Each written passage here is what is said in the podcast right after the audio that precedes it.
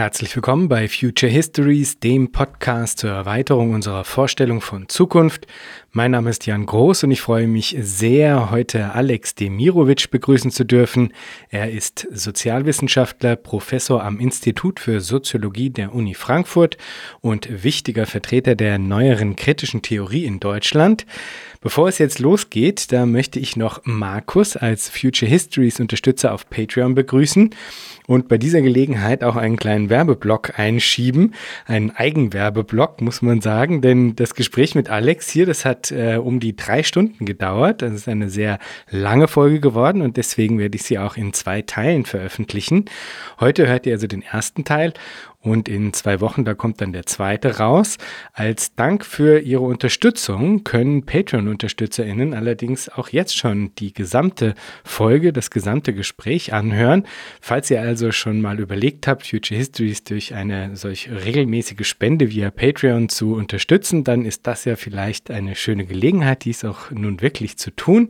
Alternativ natürlich auch gerne Spenden über andere Wege. Infos dazu gibt's auf der Homepage oder ihr macht einfach zum Beispiel Mundpropaganda für Future Histories bei euren Freunden, Bekannten und Verwandten.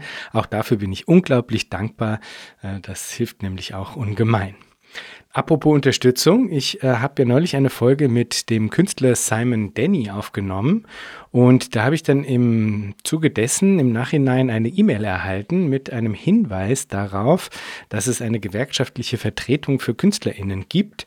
Und das möchte ich jetzt einfach mal nachschieben. Das hätte natürlich super gut in die Anmoderation zu Simon Denny gepasst, aber ich hole das hiermit also sehr gerne nach. Ihr findet die entsprechenden Links zur gewerkschaftlichen Vertretung für KünstlerInnen in den Show Notes. Der Kunstbetrieb, der ist ja durchzogen von Machtstrukturen, bei denen es einem die Haare sträubt, kann man sagen. Und die gewerkschaftliche Organisierung, die tendiert in diesem Feld eher gegen Null. Also, wenn ihr im Kunstbetrieb tätig seid, dann schaut doch mal bei den Links vorbei in den Show Notes und äh, überlegt, ob ihr euch nicht vielleicht organisieren wollt. Und jetzt viel Freude mit der heutigen Episode Future Histories mit Alex Demirovic.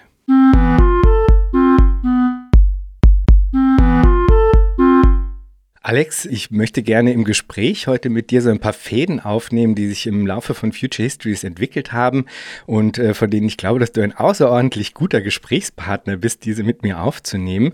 Denn äh, du beschäftigst dich mit vielen Themen, die auch in Future Histories immer wieder aufpoppen. Mhm. Hast dich mit äh, der Demokratisierung von Wirtschaft beschäftigt. Du hast natürlich ein sehr breites und wie ich finde auch sehr undogmatisches Wissen zu marxistischer Theorie, was sehr hilfreich ist und was äh, vor allem auch für die heutige Gesprächskonstellation äh, relevant ist. Du hast dich auch intensiv mit dem Werk von Michel Foucault auseinandergesetzt und das ist insofern relevant für unser heutiges Gespräch, weil ich als Klammer gerne vorschlagen möchte die Frage nach einer sozialistischen Gouvernementalität. Und da vielleicht einfach mal zunächst ganz allgemein gefragt, was bedeutet das für dich? Was verstehst du unter sozialistischer Gouvernementalität? Naja, ich finde, das ist ja eine schöne Wortschöpfung und eine begriffliche Entwicklung, die Foucault ähm, da gemacht hat in seinen Vorlesungen, in diesen beiden Vorlesungen. Also es ist ja in der zweiten Vorlesung ähm, der Reihe, die auf Deutsch dann eben unter der Geschichte der Gouvernementalität publiziert wurde und in einer Sitzung entwickelt er diesen Gedanken. Aber der steht ja in einem größeren Zusammenhang, dass er sich eben auch gegen die Staatsphobie in der Linken und äh, wendet, was bei ihm gleichbedeutend ist mit einer Kritik und Wendung gegen den Liberalismus und Neoliberalismus und deren Staatsphobie. Deswegen ist es auch interessant, nur als Klammer, wenn jetzt Leute Foucault zum Liberalen machen wollen, wie Zamora, dass ich das überhaupt nicht verstehe und auch gar nicht teilen mag, weil die Kritik von Foucault am hm, Liberalismus und Neoliberalismus ist so klar. Klammer Ende. Ja, und äh, in dieser Vorlesung argumentiert er dann eben, dass es ein Problem ist, dass im Anschluss auch an die Arbeiten von Marx es nie so etwas gegeben hat wie den Umgang mit staatlicher Macht, also mit staatlichen Verwaltungen, mit staatlichen Institutionen, mit der Art, wie man in Verwaltungen handelt, operiert. Und dass er sagt, na ja, eigentlich muss man mit Blick auf eine mögliche auf einen möglichen Erfolg sozialistischer Ziele und sozialistischer Bewegungen. Und ich meine, er hatte ja auch vor Augen äh, die Erfahrung, also oder die Möglichkeiten einer Linksunion, ja, also das stand ja sozusagen auch zur Diskussion. Also wie geht man eigentlich mit staatlicher Macht um, wenn man über sie verfügt und vor allen Dingen, wie begrenzt man sie? Ja, also die Frage der Begrenzung staatlicher Macht, die hat ihn interessiert. Also, dass es eben mit einer sozialistischen Politik, die sich auf Staatsmacht schützen kann, nicht darum gehen kann, jetzt Staatsmacht immer weiter zu entfalten. Ja, also was, wie kann man sagen, da ist die Linke ja schon auch ein bisschen gefährdet, wenn man so will. Ja, also die Ausdehnung des Staates durch Wohlfahrtsstaat, durch immer größere Regulierung, durch immer stärkere Eingriffe in die Gesellschaft, um gesellschaftliche Probleme zu lösen. Und dass er sagt, naja, es braucht eben auch diese Begrenzungen oder die Rücknahmen. Und das ist das, was es eben will, wenn er von sozialistischer Gouvernementalität spricht. Ja, also, wenn man so will, eine Art innere Begrenzung der staatlichen Machtausübung und dann auch die Prüfung der Rationalität. Und ähm, ja, es gibt ja bei Foucault etwa zur gleichen Zeit, also, also gestützt auf dieses Material, aber dann ähm, zwei Jahre später, ja ungefähr, dann diese ganze Frage der Pastoralmacht und ähm, diese, diese Frage, wie ist eigentlich das Verhältnis von Führung, Verwaltung und Einzelnen, ja, und da, da, das gehört ja aus, nach meinem Verständnis auch zum Thema der Gouvernementalität, ähm, dass ja Foucault sich fragt, wie entsteht eigentlich diese, diese, ähm, dieses Machtverhältnis, diese Machttechnologie, das Einzelne eine große Menge von Menschen führt. Ja, also der Begriff der des Regierens, der Führung, der Menschenlenkung, das interessiert ihn ja dann im Anschluss an dieser Gouvernementalitätsvorlesung ja sehr ausführlich. Und da verhandelt er eben auch die Frage, dass er sagt, ja, wir können als Linke natürlich gegen die Institution, gegen die Apparate sein, also Justiz, Psychiatrie, ähm, Gefängnisse und wir können fordern, dass wir die ähm, auflösen. Aber dann hm, macht er da eine interessante Wendung, die er auch davor schon in manchen Diskussionen hatte, dass er sagt, ja, wir müssen aber die Rationalität dieser Institution verstehen, also die politische Rationalität und die Gründe, warum sie existieren. Also es nutzt nichts wie in der radikalen Linken ja, das dann hm, oft gefordert wurde in den 70er Jahren, smash the state, also den Staat zerschlagen, sondern dass er da eigentlich sehr viel, naja, ich will nicht sagen vorsichtiger, ja, aber doch ähm, ähm, bedenklicher argumentiert, in dem Sinne, dass er sagt, die Gefahr besteht ja darin,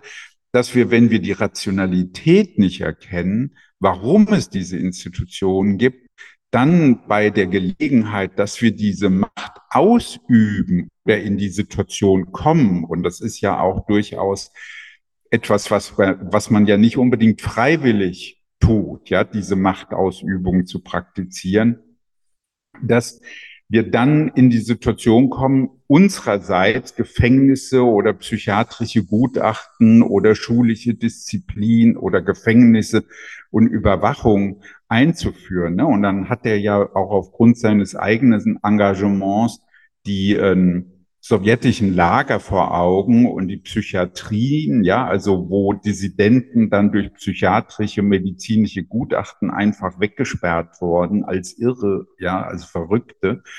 Und dass er sagt, ja, wie verhindern wir das? Also auch das gehört aus meiner Sicht dann in sozialistische Gouvernementalität, nämlich eine die Frage der politischen Rationalität, die eben dazu beiträgt, genau solche, ähm, also solche hm, Konsequenzen zu vermeiden. Also da gibt es jetzt äh, viele offene Fragen, die sich natürlich anschließen an das, was du jetzt gesagt hast. Ich möchte aber ähm, vielleicht nochmal mit einem Zitat von Foucault zu sozialistischer Gouvernementalität einsteigen, beziehungsweise eigentlich ein ähm, Zitat zu deren Fehlen. Das hattest du ja eigentlich auch schon angedeutet. Ich habe das verschiedene äh, Gäste von Future Histories schon äh, gefragt. Äh, streng genommen sind es eigentlich zwei Zitate. Zum einen heißt es da, ich meine jedoch, dass dem Sozialismus nicht so sehr eine Staatstheorie fehlt, sondern eine gouvernementale Vernunft, eine Definition dessen, was innerhalb des Sozialismus eine Rationalität der Regierung wäre. Das heißt, ein vernünftiges und berechenbares Maß des Umfangs der Modalitäten und der Ziele des Handelns der Regierung. Und dann an anderer Stelle heißt es noch, welche Gouvernementalität ist als strenge, intrinsische und autonome sozialistische Gouvernementalität möglich? Wenn man nur weiß, dass es eine wirkliche sozialistische Gouvernementalität gibt, dann ist sie jedenfalls nicht im Inneren des Sozialismus und seinen Texten verborgen. Man kann sie nicht daraus ableiten, man muss sie erfinden. Ja. Und äh, also Zitat Ende. Und jetzt würde ich vielleicht als Ergänzung natürlich noch äh, hinzugeben, dass das nicht heißt, dass man irgendwie alles neu erfinden muss, sondern es gibt natürlich ein großes Residuum aus Erfahrungen und äh, verschiedenen Praxen, aus denen man da äh, schöpfen kann äh, in dieser Entwicklung. Aber es sagt doch, dass da noch was Entscheidendes fehlt, dass da also noch nicht alles beisammen ist für eine sozialistische Regierungskunst. Ich würde da gerne noch so ein bisschen weiter nachbohren. Wie siehst du das? Würdest du dem zum einen mal erstmal zustimmen? Zustimmen?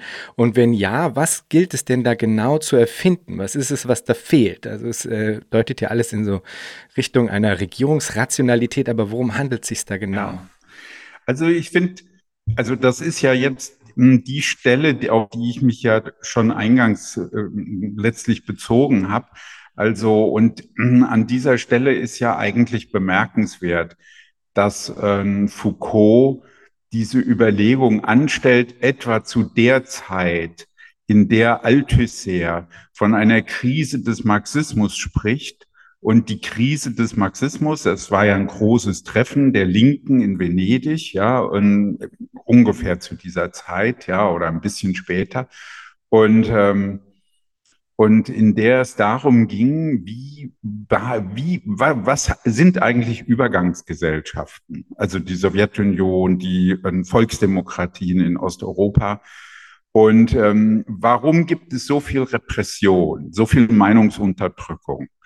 Ja, und ähm, es war eben dann eine der Überlegungen von Althusser zu sagen, es gibt eine Krise des Marxismus, weil der Marxismus keine Antwort hat auf diese Problematik der Machtausübung in den, in den Übergangsgesellschaften. Und er definiert diese Schwierigkeit als ein Mangel an Staatstheorie.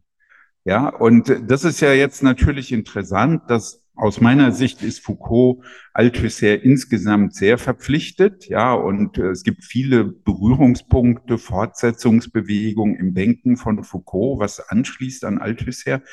Und hier finde ich, gibt es eben aber auch eine interessante Kritik, dass er sagt, na ja, die Staatstheorie reicht uns eben nicht. Ja, also wenn wir Staatstheorie machen im materialistischen Sinne, dann fragen wir ja zunächst mal, ähm, also welche Apparate gibt es, welche Trägergruppen gibt es für diese Apparate, ja, also unterschiedliche herrschende Klassen.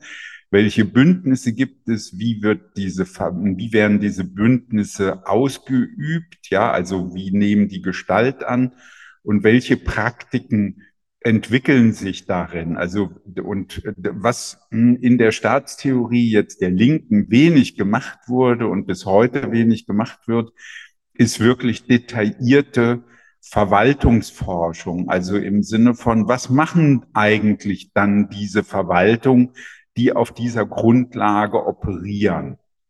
Und natürlich stellt sich die Frage auch für Übergangsstaaten dann, ähm, jetzt auch im Sinne dieser Überlegung, welche Kräfte tragen eigentlich den Staat? Ne? Wir haben ja in der Regel die Vorstellung, das ist irgendwie, haben wir so Bilder im Kopf einer totalitären Vergesellschaftung. Da gibt's an der Spitze Leute, die geben dann irgendwelche Kommandos oder Rechtsregelungen oder ähm, ja, irgendwelche Anweisungen und dann wird es unten ausgeführt. Aber das ist ja natürlich immer dasselbe Problem, wenn man mit Staat zu tun hat.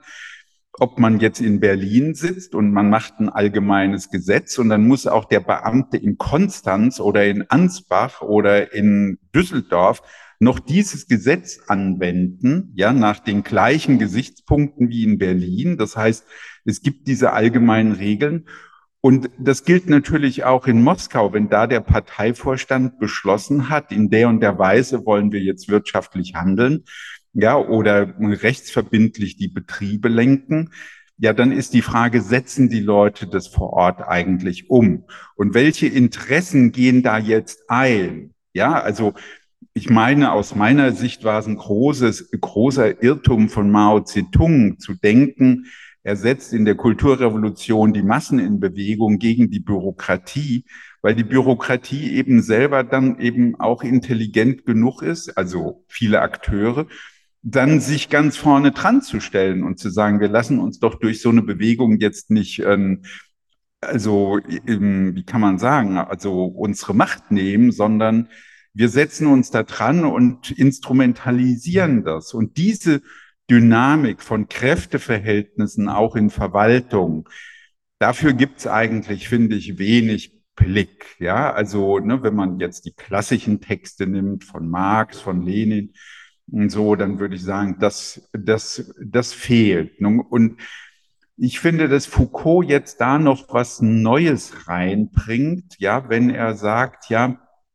in welcher Weise üben wir eigentlich diese Macht aus, also gouvernementale Macht? Wie, wie, ist das eigentlich das Verhältnis derjenigen, die jetzt verwalten, also das jeden Tag tun, die wirtschaftlichen, die rechtlichen, die politischen Kenntnisse haben, über die Budgets verfügen, und sind die in der Lage, ihre Macht zu begrenzen oder, weil es ja auch eine Frage der Konkurrenz, des Wettstreits ist, zwischen den einzelnen Abteilungen eines Staatsapparats, ähm, steigern die sich sozusagen rein in ihre Machtausübung. Ja, ich will dieses Geld haben, ich will diese Entscheidungen treffen, ich will diese betrieblichen Prozesse lenken, ich setze durch, dass so und so viel Klopapier oder Kaugummis produziert werden oder Pistolen. Also das heißt, es geht ja da genau um dieselben Entscheidungen, aber noch mehr. Also jetzt wird das ja bei uns privatwirtschaftlich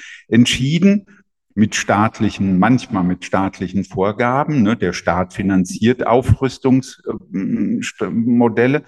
Aber genau genommen, wenn das eine, eine staatlich gelenkte Wirtschaft ist, muss das ja alles sozusagen in einer Verwaltung entschieden werden ja, oder vieles davon. Ja, natürlich gibt es da Koordination und Absprachen. Und da entstehen natürlich auch immer lokale Machtverhältnisse.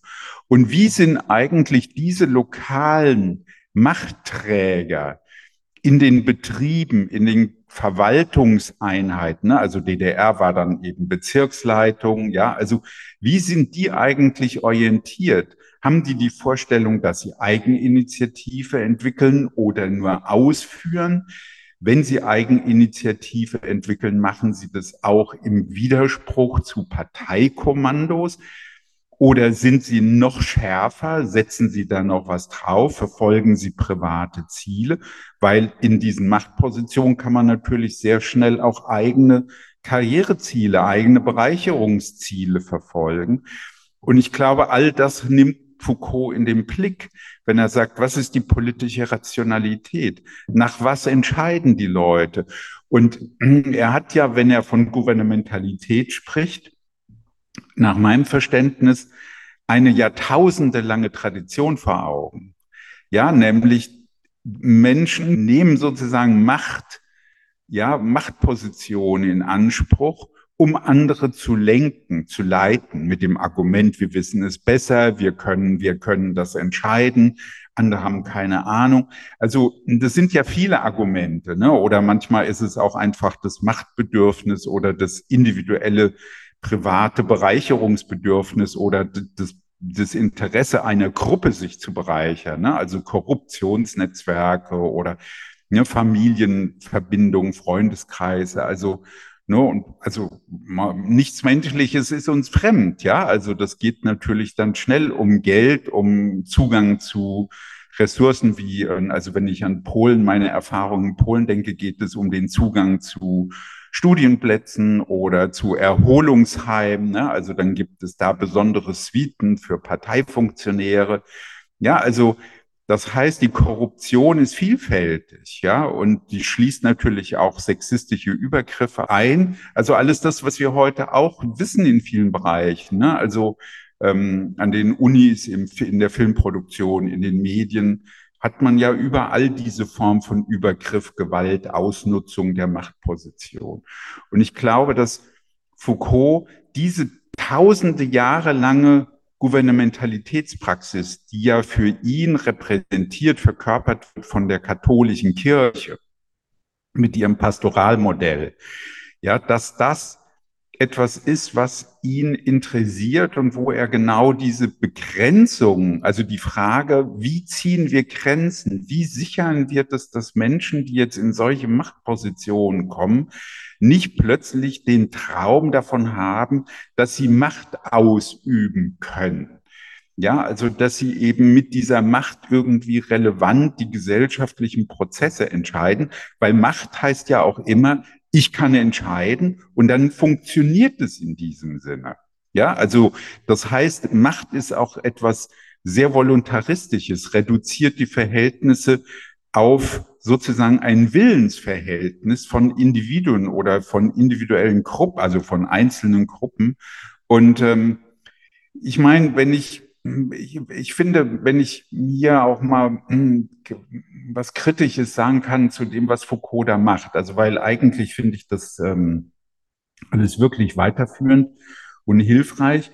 Und ich habe mich im Zusammenhang all der Diskussionen, die es also gab, bezogen auf sexistische Gewalt, ja, in der katholischen Kirche, aber auch im Militär oder ich weiß nicht, ob du dich erinnerst, vor einigen Jahren gab es das mal für in England für eine Parla für Parlamentarier. Dann wurde deutlich, dass es im britischen Parlament offensichtlich pädophilen Netzwerke gab, ja, also die auch dicht zusammengehalten haben. Und dass man sagen kann, na ja, wenn man das jetzt so nimmt, dann könnte man eigentlich sagen, dass die Gouvernementalität auch in der Kette der aufeinanderfolgenden Generation durch sehr viel Gewalt und durch sehr viel sexistische Gewalt, ja, zusammengehalten wird. Ja, also, ne, weil wir ja auch oft wissen, dass sozusagen die, die als Kinder diese sexistischen Übergriffe erfahren haben, dann auch, also einerseits traumatisiert sind, aber durchaus auch ihrerseits wieder aufgreifen und fortsetzen.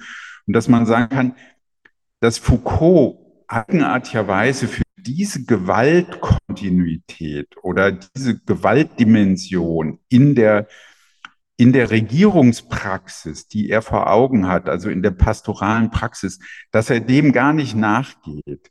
Ja, also dass er durch seine Analysen der Macht und der Machttechniken und Pastoralmacht und Gouvernementalitätsmacht sind ja besondere Machttechniken, dass er aber die Dimension von Gewalt und sexualisierter Gewalt interessanterweise überhaupt gar nicht näher in den Blick nimmt. Ja, und ähm, das finde ich schade. Auf jeden Fall würde es aus meiner Sicht eben genau darum gehen zu sagen, ja, welche Disposition, welche Eigenschaften, welche Rationalitätsform praktizieren Individuen oder in was kommen sie hinein oder was bringen sie auch mit, deswegen Disposition, damit sie in dieser Weise überhaupt machtaffin sind und eben auch Macht gegen Menschen ausüben, die sie verwalten, die sie führen, also die sie regieren und glauben, dass sie ein Recht dazu hätten und das eben dann verbinden mit Wissen. Und das ist natürlich jetzt in der sozialistischen Tradition, auch gerade wenn sie sich auf Marx bezieht, also nicht falsch verstehen. Ich meine, ich sehe mich ja in dieser Tradition. Ich würde das auch als eine Art Selbstkritik betrachten. Dann würde ich sagen, dann gehört es auch dazu, sich klar zu machen, welche Macht wir ausüben durch dieses Wissen. Ja, also nämlich zu denken, man weiß es besser und man übertrumpft die anderen und sagt, du weißt es nicht so gut und deswegen ist deine Rede disqualifiziert. Ja, also und wird dann eben an den Rand geschoben und damit werden eben auch Interessen, Lebensformen an den Rand geschoben, anstatt sie eben als Teil eines lebendigen Suchprozesses zu begreifen. Ne? Und ich finde, all das geht sozusagen in diese Überlegung von Foucault ein, weil er ja sich immer dafür interessiert hat, das Wissen von unten aufzunehmen. Ja, und zu sagen, das müssen wir mit einbeziehen. Und wir müssen sehen, dass wenn wir, die wir darüber sprechen und reden, immer auch vor der Gefahr stehen, andere zu übermächtigen, ihre Position zu usurpieren. Ja, so, also, ja. Das Wissen von unten, das ist eher ein sehr gutes Stichwort, denn äh, in deiner Antwort auf die Frage, äh, was du unter sozialistischer Gouvernementalität verstehst, da hast du jetzt eigentlich ganz automatisch von ähm, Staatssozialismus gesprochen. Äh, das liegt auch bei einem Konzept wie Gouvernementalität ja irgendwie ähm, nahe, möchte man sagen, aber es müsste vielleicht auch nicht so sein. Ne? Also man könnte ja auch nach äh, libertär-sozialistischer, also anarchistischer Gouvernementalität Ausschau halten oder fragen. Also äh, nach nichtstaatlichen Formen der Regierungskunst, wenn man so will. Mhm. Und ich finde, ähm, also weil das auch so ein bisschen, ich hatte das im Gespräch mit Bini Adamczak, was ich freudigerweise für Future Histories auch führen könnte, schon mal untergebracht und Bini hat da so ein bisschen gegengepresst ne, und war eher skeptisch in Bezug auf die Verwendung des äh, Begriffs Regieren in, in einem so sagen, weit gefassten ähm, Verständnis. Aber ich finde ehrlich gesagt, dass, äh, dass das Festhalten am Begriff des Regierens eigentlich gerade für anarchistische und libertärsozialistische äh, Zusammenhänge wichtig ist, weil es eigentlich unterstreicht, unterstreicht, dass man auch in, in Anführungsstrichen sogenannten äh, befreiten Gesellschaften eben nicht umhin kommen wird, sich mit der Frage der Macht auseinanderzusetzen. Und zwar nicht nur in Bezug auf ähm, die Frage des Verhinderns des Missbrauchs von Macht, sondern äh, dass es eben auch gilt, sich mit der Frage auseinanderzusetzen, wie ein positiver Bezug zum Gebrauch von Macht aussehen könnte, also das zu entwickeln letztlich.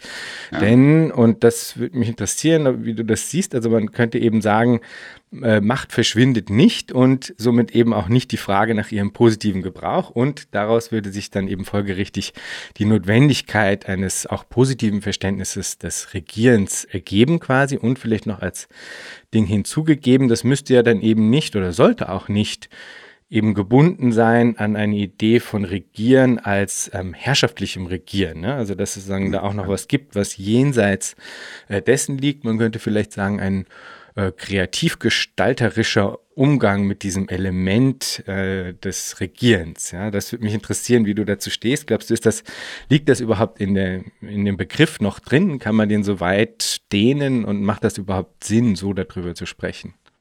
Ja, also ich glaube, das macht schon Sinn. Hm, es ist mehr die Frage der Zeitdimension darin. Also wie fasst man sozusagen Prozesse von jetzt zu einem Zustand, in dem es kein Regieren mehr gibt.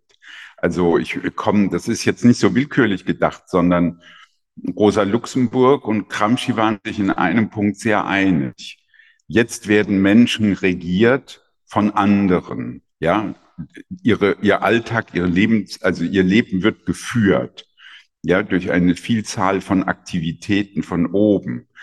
Und ähm, beide waren sich eigentlich darin einig. Ich meine, die wussten ja nicht voneinander groß. Ja, also, ja, also, denke nicht, dass Gramsci irgendwas von Luxemburg gelesen hat und umgekehrt war das ja fast nicht möglich. Ja, aber es wäre möglich gewesen, aber dass eben beide die Vorstellung hatten, es geht darum, dass Menschen nicht mehr regiert werden, sondern sich selbst regieren dann sind wir bei der Frage, die wir ja auch schon hatten, was ist dann dieses Selbst? Ja, aber äh, wenn man es jetzt nicht ganz zu, gleich sofort alle Komplikationen reinbringt, ist es ja eine, ist es ja ein starker Anspruch. Ja, also sich selbst regieren, nicht regiert werden. Ja, und das ist ja auch genau das, was Foucault vor Augen hat. Also wenn er von der, also von Gouvernementalität spricht, dann geht es ja auch darum, nicht so sehr, nicht durch, nicht dermaßen regiert zu werden. Ja, das ist ja letztlich, und wenn man diesen Text ähm, nimmt, indem er das äußert, dann diskutiert er ja diese Frage und man kann manchmal den Eindruck haben, dass diese kritische Auseinandersetzung mit Gouvernementalität, also nicht derart und nicht dermaßen regiert werden und von dort her die Kritik zu bestimmen, auch selbst wiederum für ihn Teil des Gouvernementalitätsdispositivs ist. Also er sagt, ich will gar, also ne, in der Diskussion, die sich daran anschließt, sagt er, ich will gar nicht ausschließen, dass wir an einem Punkt kommen, in der es eben überhaupt keine Regierung und keine Macht mehr gibt. Und es, genauso würde ich das sehen. Ich finde, wir können nicht so ontologisch argumentieren und sagen, es wird immer Macht geben. Wozu sagen wir das? Foucault, finde ich, bleibt dann selber auch so ein bisschen unklar. In den früheren Machtanalysen macht er sehr deutlich, Macht ist immer Macht die von oben ausgeübt wird. Ja, also er unterstellt immer den Widerstand und den Widerstand von unten. In späteren Texten, also das sind ja manchmal nur wenige Monate, also man merkt, das sind Suchbewegungen, wo er dann auch überlegt, ja, ist das eigentlich plausibel? Legt er nahe, na ja, aber das wird immer auch eine Form von Macht geben, weil es eben immer auch eine wie kann man sagen, man legt Dinge fest, man trifft Entscheidungen und das machen wir ja. Also das ist ja eine ganz materielle Gegebenheit. Wir können ja nicht leben, ohne Dinge festzuleben. Ja, also wenn ich ein Haus baue, kann ich natürlich sagen, ähm, wenn dieses Haus da gebaut ist, dann, dann ist damit eine Entscheidung getroffen, denn dann müssen Menschen drum herum gehen. Dieses Haus liegt an einer Straße und so weiter. Das heißt, es ist eine Gegebenheit, die letztlich auch ja eine Machtsetzung beinhaltet, ja, oder wenn man es in Begriffen der Macht formulieren will, man könnte ja auch natürlich ganz anders darüber nachdenken. Und worum es uns ja geht, wenn wir jetzt also den Strang der demokratischen Selbstkoordination nehmen, dass wir sagen, klar, wir werden Häuser bauen, dann entscheiden wir, wie hoch, mit welchem Material, wie ist die Ausstattung, die Wohnformen, die darin ermöglicht werden. Ja, und wie ist das Ensemble der Häuser zu denken? Ja, die, das sind alles Entscheidungen, die wir heute nur sehr wenig und im Zweifelsfall individuell treffen. Ja, und ähm, wo wir aber sagen, ja, klar, irgendwie könnten wir diese Dinge auch ähm, von unten gemeinsam entscheiden. Also wir würden üblicherweise sagen demokratisch. Ja, aber demokratisch kann ja auch missverständlich sein. Und, ähm, und dann haben wir diese Entscheidung getroffen und diese Entscheidungen legen uns ja über unter Umständen viele tausend Jahre fest. Also das Straßensystem, was die Römer angelegt haben im Sinn ihrer imperialen Ziele, sind ja die Straßen, auf denen wir uns heute noch bewegen. Also nicht wissen, dass es eben im Römischen Reich angelegt wurde, aber es hat die, hat eine gewisse Infrastruktur für uns gelegt, die wir heute auch noch nutzen. Und das rückgängig zu machen, das ist ja sehr schwer.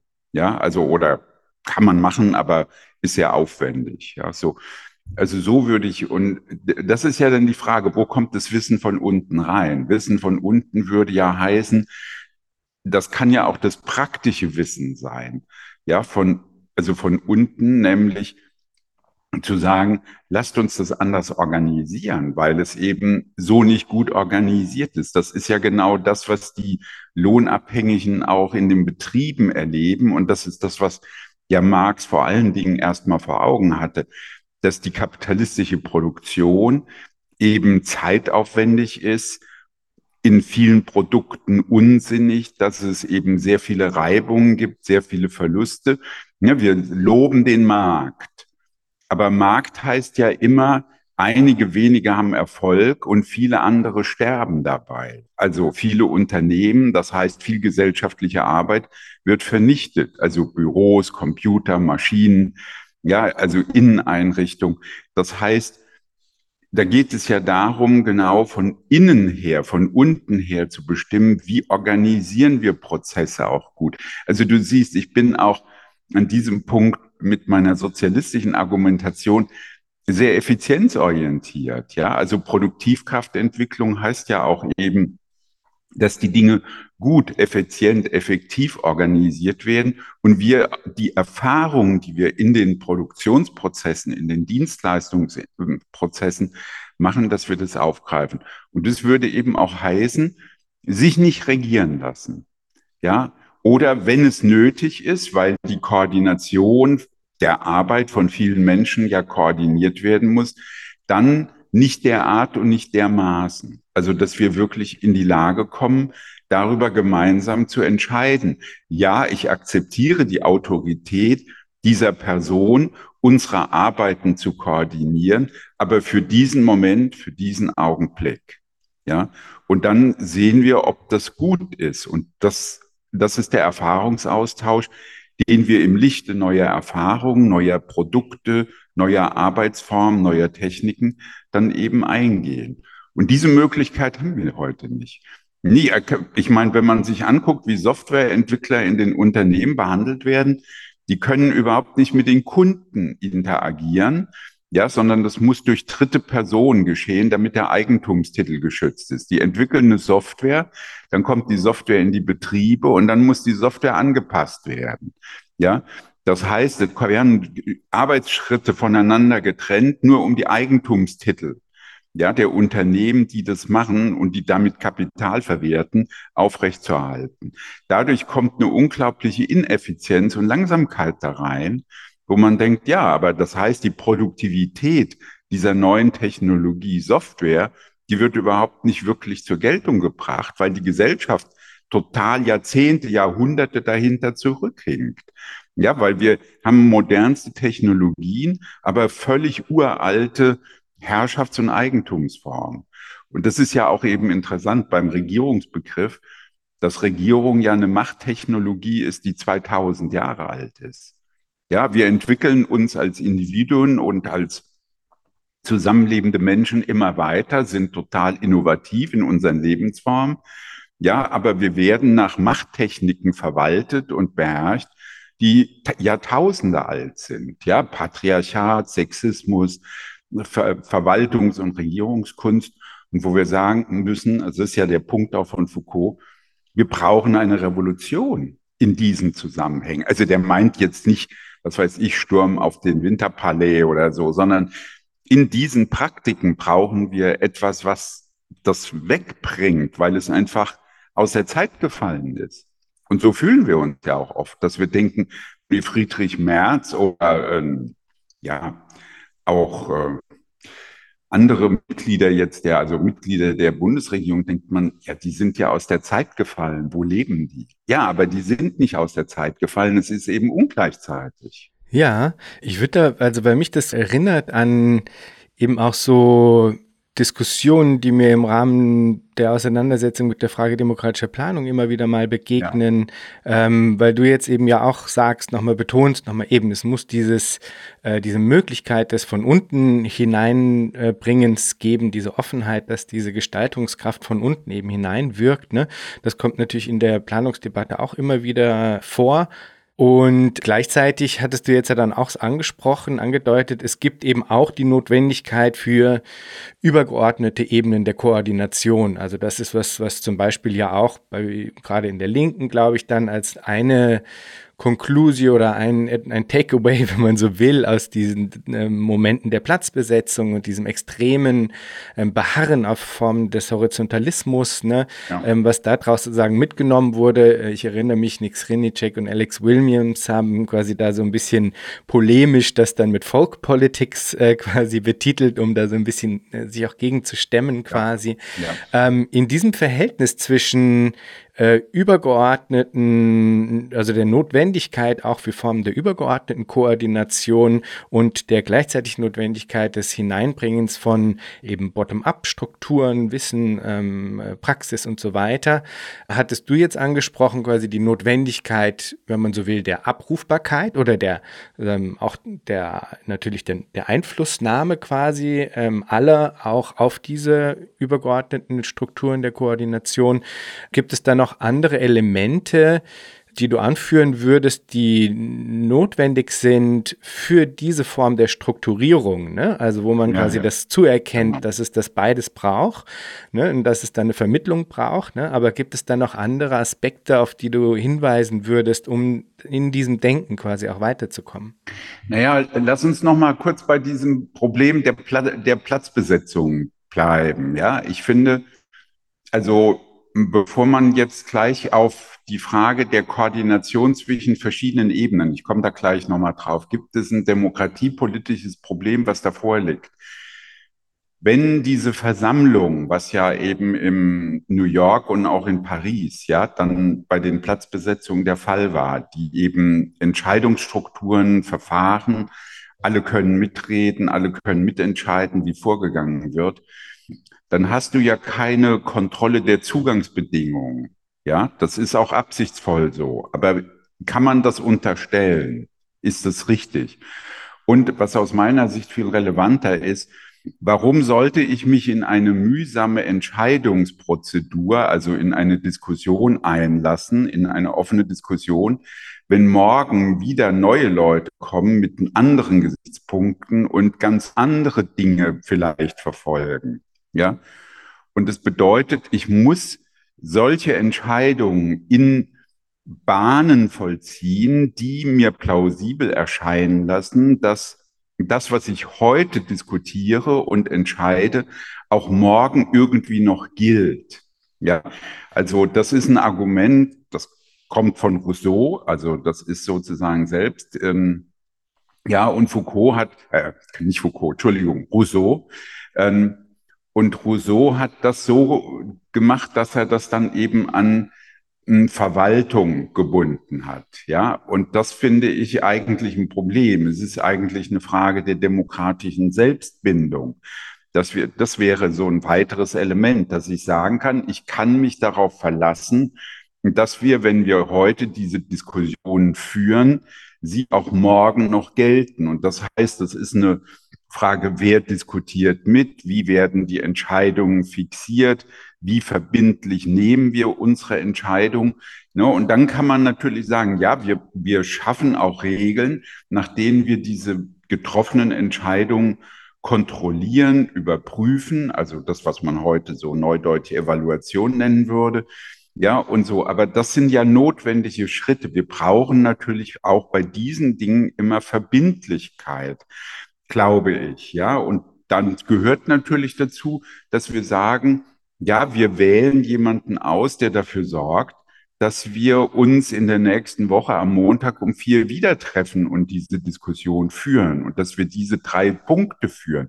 Und das sozusagen in der Form von horizontal und präsentisch zu machen, ja, also wie Isa Loray vorgeschlagen hat, das, das ist, hat natürlich viele sympathische Seiten, aber das, es muss eine Lösung für diese Fragen geben, dass mein Votum, was ich heute gebe, morgen, morgen und übermorgen auch noch relevant ist, ja, und nicht sich sozusagen beliebig ähm, verändert. Und dann würde ich sagen, klar, dann kommt diese Ebene rein. Also wenn ich sagen kann, ich meine, das wird die Platzbesetzung, was haben die genau entschieden? Da wurden, mussten keine Entscheidungen getroffen werden über das Arbeitsvolumen, die Art der Arbeit, die Produkte, wie leben Menschen zusammen. Die kamen nach Feierabend, haben sich da zusammen hingesetzt und öffentlich diskutiert. Das ist ja auf jeden Fall gut. Aber die Frage ist ja, wenn wir Entscheidungen treffen, brauchen wir ein Schwimmbad? Also das Problem, was Michael Albert diskutiert, ja in welchen Abständen in einer Stadt wie Berlin müssen Schwimmbäder, muss es Schwimmbäder geben?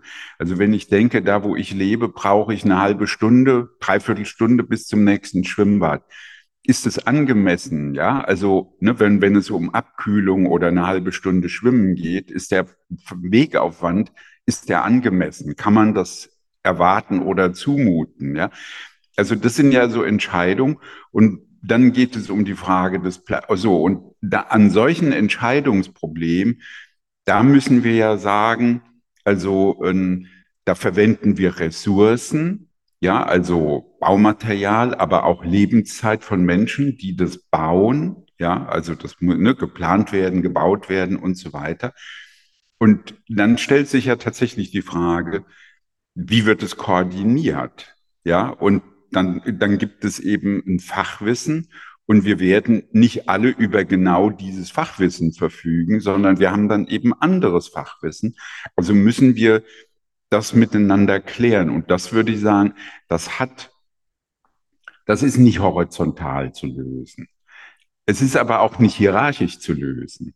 Also beide, beide, beide Vorstellungen, ja, also beide Steuerungsformen sind, finde ich, nicht angemessen, sondern es sind eigentlich, wenn man so will, laterale Beziehungen. Ja, also ne, wir, wir, wir, wir wollen das, wir entscheiden das gemeinsam, aber dann kennen wir auch Menschen, die solche Dinge organisieren können, planen können, bauen können. Ja, und das heißt, da wir ja uns als in diesem Sinne als eine einzige Gesamtarbeit begreifen, sagen, können wir sagen, ja, wir geben Menschen die Vollmacht oder die Möglichkeit oder wir bitten sie darum, jetzt ihre Lebenszeit dafür in Anspruch zu nehmen, dieses Schwimmbad zu bauen. Ja, also das ist jetzt sozusagen eine freundliche Formulierung anstelle von Markt- oder staatlichen Entscheidungen. Ja, also der Markt legt Geld hin und sagt, wir beauftragen euch, macht eine, also macht einen Kostenvoranschlag und wir beauftragen euch und die billigsten Anbieter nehmen wir. Ne? Also hm, manchmal. Und äh, so, und, ne, und wenn wir jetzt über, über gemeinsam über unsere Gesamtarbeit verfügen, dann müssen wir anders entscheiden. Dann müssen wir sagen, ja, wir haben dieses Gesamtvolumen an Arbeitszeit in unserer Gesellschaft. Und dann müssen wir sagen, okay, dafür, für den Bau eines Schwimmbads oder für die Erzeugung von Fahrrädern nehmen wir so viel Zeit in Anspruch. Ja, so. Und, ne, und da, dann müssen wir irgendeine Idee von dem Volumen haben. Und dann brauchen wir tatsächlich auch, ähm, ja, so eine Mischung von wo, also welche Menschen können das neben uns erzeugen, ja, und gleichzeitig muss es irgendwie auch koordiniert werden. Und das ist natürlich, dadurch kommt sozusagen auch tatsächlich sowas rein wie eine, ja, wie eine Mehrebenenentscheidung. Ja, das ist, glaube ich, klar. Und die Frage ist das Verhältnis von Einzelnen und Allgemeinem. Dass, ne, dass man sagen kann, ja, wir wollen das hier, wir hätten das gerne, aber entspricht es dem Interesse der vielen? Ja, so. Und dann, dann muss es ausgehandelt werden, weil am Ende können wir nicht alles selber bauen oder selber herstellen oder selber äh, regeln. Und dann brauchen wir die Hilfe, die Unterstützung, die Zuarbeit von anderen. Ne? Und das zu koordinieren, das macht Sinn, ja, finde ich. Also das ist, aus meiner Sicht auch keine Zumutung. Ja, weil es geht hier nicht um Herrschaft, es, sondern es ist sozusagen, äh, naja, mit Hegel würde man sagen, Einsicht in die Notwendigkeit. Das ist die Form von Freiheit.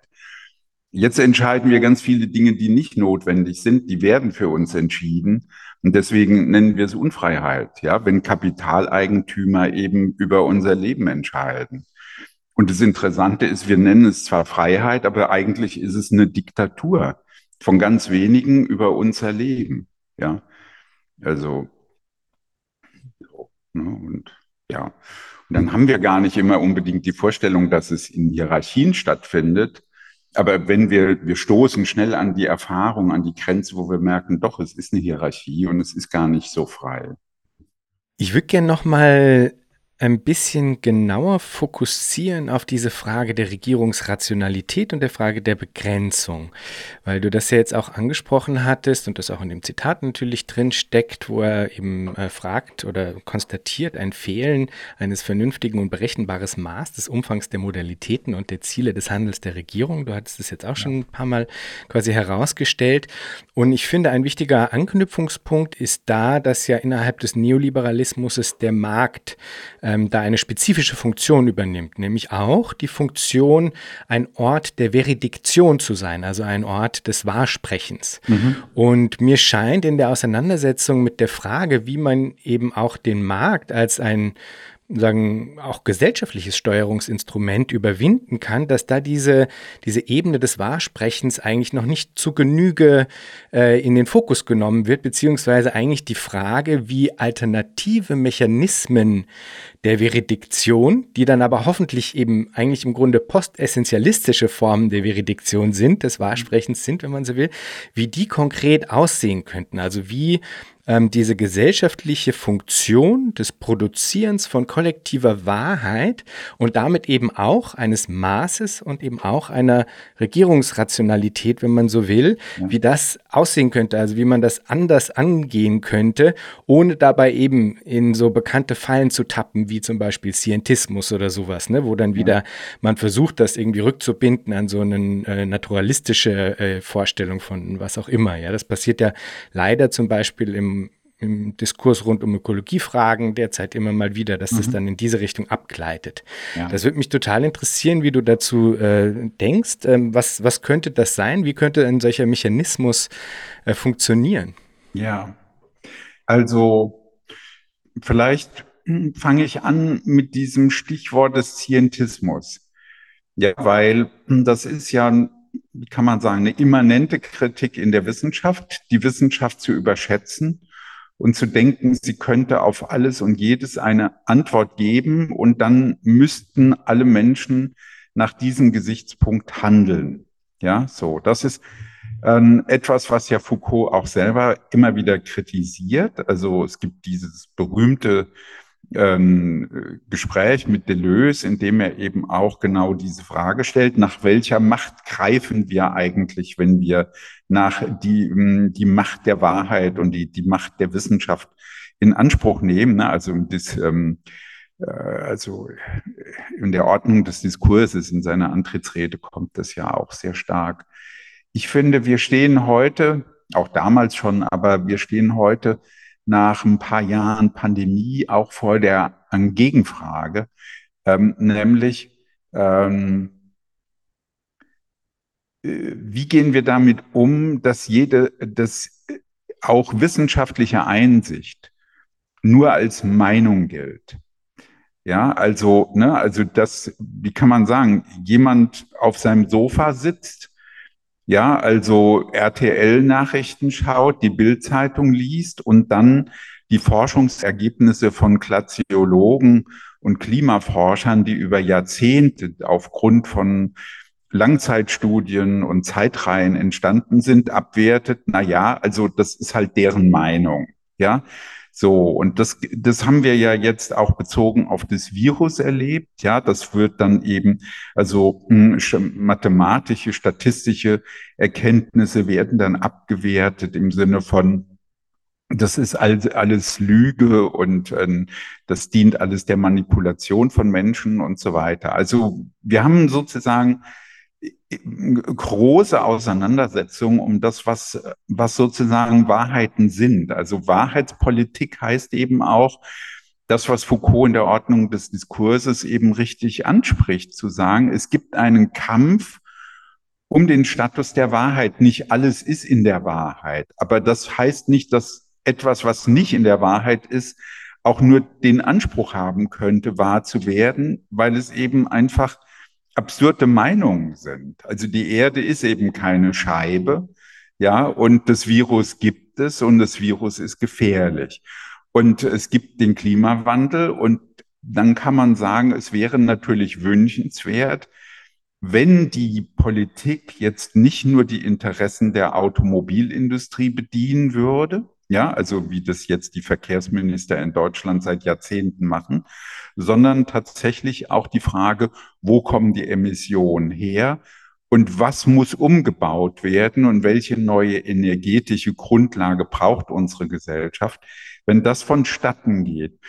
Und das ist jetzt, das sage ich alles, wohl wissend, dass es kein Argument für, für Wissenschaft und Scientismus sein soll, sondern was ja doch ein wichtiger Gesichtspunkt ist, die wissenschaftliche Rationalität ist selbst Teil dieses weitergehenden gesellschaftlichen Suchprozesses. Und so muss sie sich auch begreifen.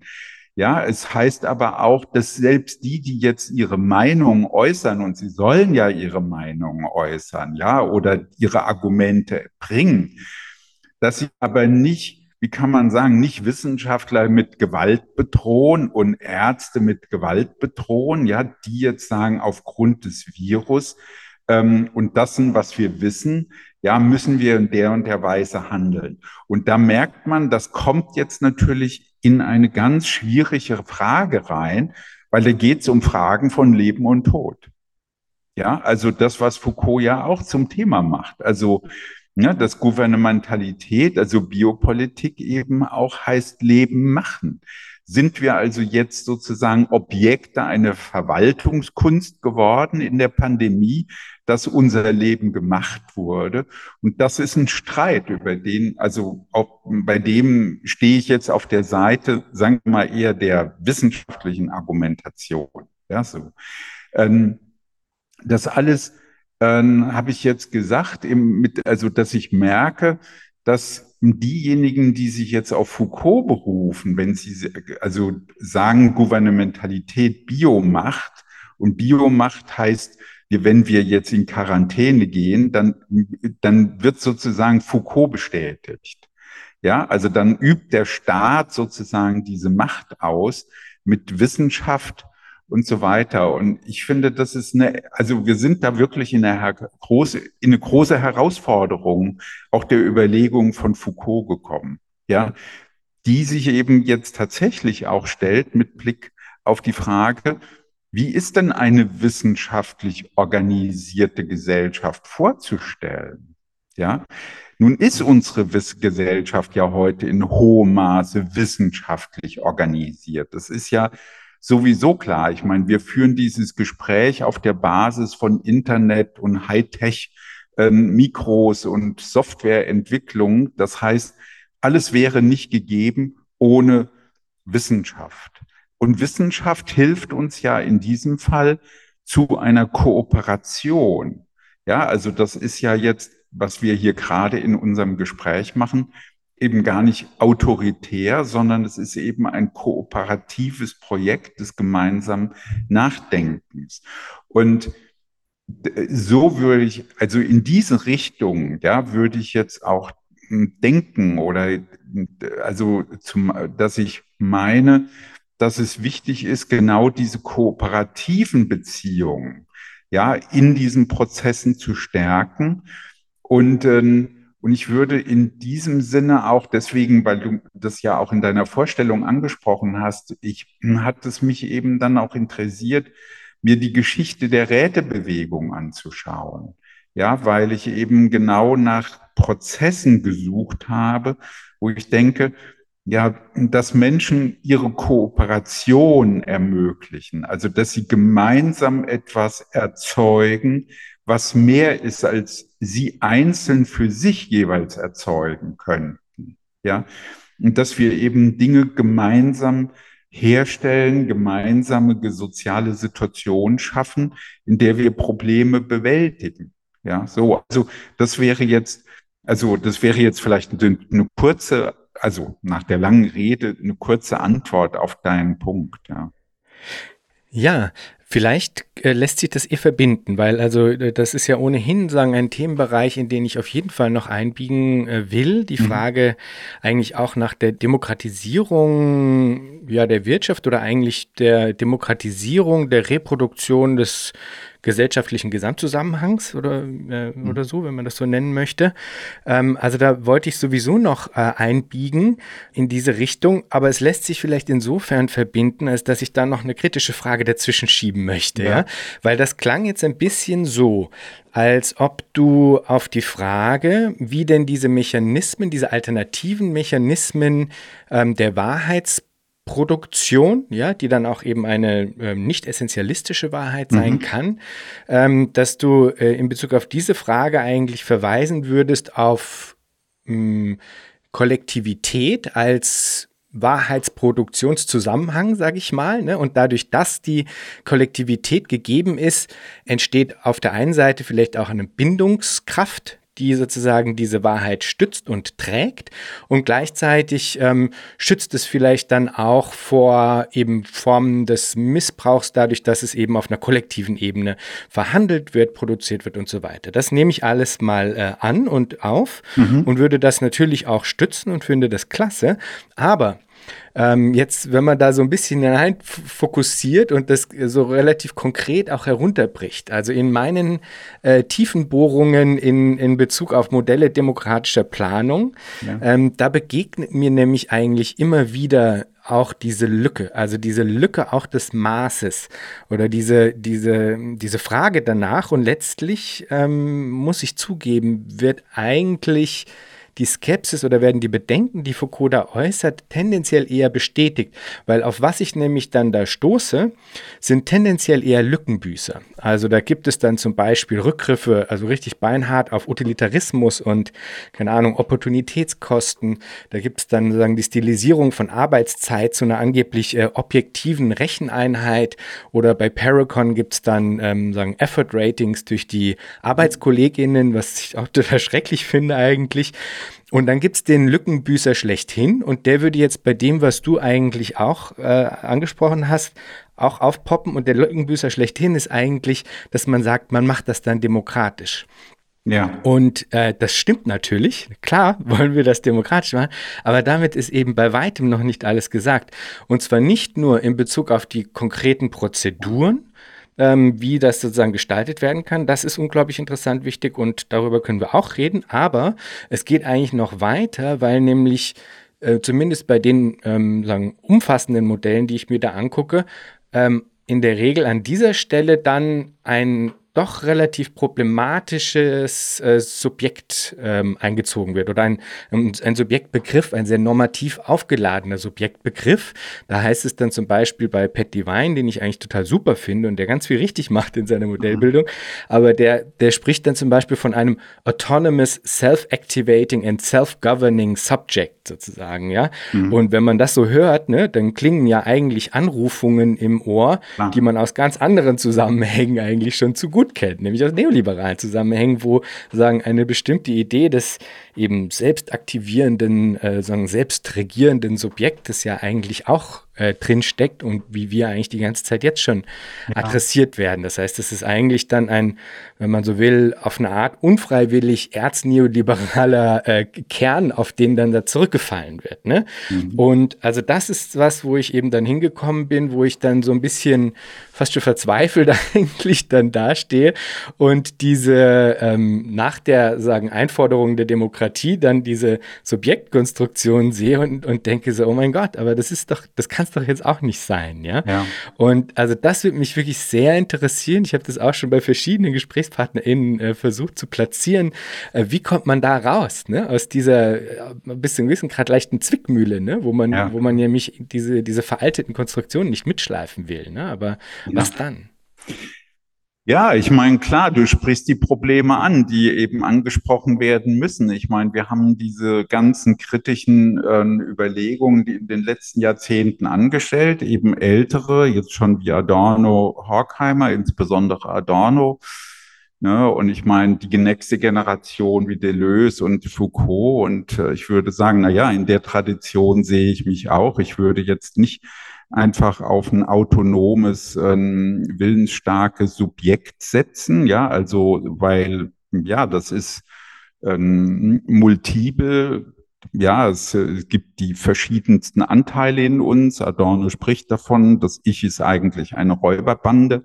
Also wir sind eben, ja, wir sind eben viele, ja. Und äh, ich meine, die Fragen, die du ansprichst, die weisen ja auch auf, ein, auf eine gewisse Schwäche, Jetzt, wenn man an die Arbeiten von Foucault denkt, dass er ja mh, hm, tatsächlich relativ stark ist in der Hinsicht, dass er Machttechnologien zum Thema macht und kritisiert, dass aber nicht so klar ist, was genau das für Folgen hat für die Perspektive, die er selber mit dem Wort Sozialismus oder Revolution ja, also verbindet. Ne? Wenn er sagt, wir müssen die Wünschbarkeit der Revolution erhöhen, dann stellt er sich ja schon irgendeine Transformation vor und wie die aussieht, das bleibt dann unklar, außer dass er vielleicht manchmal sagt, na ja, wir müssen uns es so vorstellen, dass irgendwie noch weiterhin Macht besteht. Also es ist keine Überwindung der Macht. Also da bin ich jetzt, gehe ich nicht so richtig mit ihm mit. Ja, also, aber das ist, das sind jetzt eher wirklich weitreichende Zukunftsfragen. Erstmal geht es ja um Transformation, in denen es tatsächlich ja auch noch weiterhin diese Machtelemente gibt. Und darüber reden wir ja, wenn wir sagen, Gouvernementalität schließt ein, eine Selbstbegrenzung auch dieser Macht. Und wenn, wenn, wenn wir jetzt über diese, also da würde ich, ich würde dir zustimmen. Ich meine, für mich war das in der Diskussion und Auseinandersetzung mit Jürgen Habermas dann seit den 80er Jahren immer eine große Herausforderung, ja, für die Linke. Wie kommen wir auch in, in Sachen Demokratietheorie weiter? Wie sieht es aus? Wenn wir jetzt uns nicht auf dieses Modell begrenzen, was ähm, sich in der Verfassung so niedergeschlagen hat, ja, also, ne, und was bei Habermas erweitert wird um die Dimension der öffentlichen Diskussion, was aber ausschließt, ausdrücklich ausschließt, das, was in der sozialistischen Geschichte eine große Bedeutung hat, nämlich der ganze Bereich der Wirtschaft, der Alltagsorganisation, ja. Und klar, man wird sagen, okay, das Verhältnis zwischen Eltern und Kindern, das ist jetzt nicht in verfahrensförmiger Weise demokratiefähig, aber es lässt sich sehr gut vorstellen, dass es andere Alltagspraktiken gibt, in denen Kinder sehr viel stärker in die Prozesse einbezogen sind. Und viele von uns machen das ja auch, ja, Kinder zu stärken, einzubeziehen in Familienentscheidungen oder Wohngemeinschaftsentscheidungen, in welchen Lebensformen das dann auch immer ist. Und ähm, Dazu gibt es bei Foucault nicht so viel, sondern seine Vorstellungen gehen ja eher in die Richtung, dass er zunächst mal sagt, welche Arten von verwissenschaftlichten Formen von Subjektkonstruktion, nämlich als irre, als anormal und so weiter, stellen wir in Frage und wo führt uns das hin? Also keine Psychiatrie, keine Delinquenten in die Gefängnissen no, oder keine Menschen, die eben Schafe sind, ja, sondern tatsächlich sich selbst regieren. Das ist aber jetzt genau die Frage und da sind wir bei dem Problem, sich selbst regieren. Und wie regieren wir uns nach diesen Modellen selbst? Weil was Pat Divine da vorstellt, könnte man sagen, ist eigentlich das klassische kantianisch-hegelsche Modell, ja, des autonomen Subjekts mit Wille und Vernunft und Vernunftbegabung. Und dann geht es darum, das zu stärken. Für mich war immer eine Formulierung von Marx und Engels im kommunistischen Manifest interessant als Alternative zu dieser liberalen Subjekttradition. Nämlich zu sagen, also was die, die liberale Tradition schließt ja ein, dass ich meine Freiheit wahrnehmen kann, solange ich die Freiheit der anderen nicht einschränke. Ne? Also deswegen der Ausdruck der negativen Freiheit, ja, von Isaiah Berlin, der ja die, die These vertritt, ja, also das ist negative Freiheit. Ähm, und das sichert eigentlich die Freiheitsrechte der Individuen. Darin, in diesem Freiheitsbereich sind wir autonom. Das ist, wenn man so will, eine Schrebergartenvorstellung von Freiheit. Ja, also wir sind in dem, in dem Rahmen frei, ja, indem wir die Freiheitsrechte der anderen nicht einschränken durch unser Handeln, also eingreifen in die Freiheitssphäre der anderen.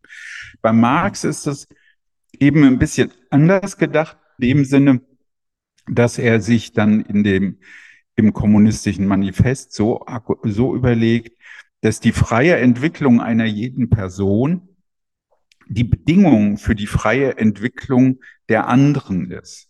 Das heißt, wir steigern unsere Freiheitsmöglichkeiten durch ein gemeinsames Handeln, also durch Kooperation. Also das, also wenn man so will, könnte man sagen, das, was in Versuchen der Commons oder das, was äh, Negri dann in Empire, also Negri und Hart in Empire versucht haben zu machen, das würde ich sagen, geht in so eine Richtung. Also, dass wir sagen, wenn wir gemeinsam etwas tun, steigern wir unsere Freiheitsmöglichkeiten. Und Marx hatte dabei, das hat er ja dann im Kapital auf vielen, in vielen Passagen versucht weiter zu entfalten, dass er sagt, na ja, letztlich ist es so, dass wir in unserer Arbeitsteilung, in unserer Kooperation alles Mögliche erzeugen können, unsere Lebensweise organisieren, ja, mit einem mit, also Kooperation ist ja für ihn die wichtigste Produktivkraft, also nicht die Technik, wie oft gesagt wird, sondern das gemeinsame Handeln. Also, ja, und weil wir dadurch, dass wir gemein, also gemeinsam handeln, etwas tun können, was wir einzeln nie tun könnten. Wir könnten einzeln keine Pyramiden bauen. Wir könnten einzeln kein transnationales Netzwerk im Sinne einer Kommunikationsplattform entwickeln. Das wäre unmöglich. Ja, das geht nur, weil wir kooperieren.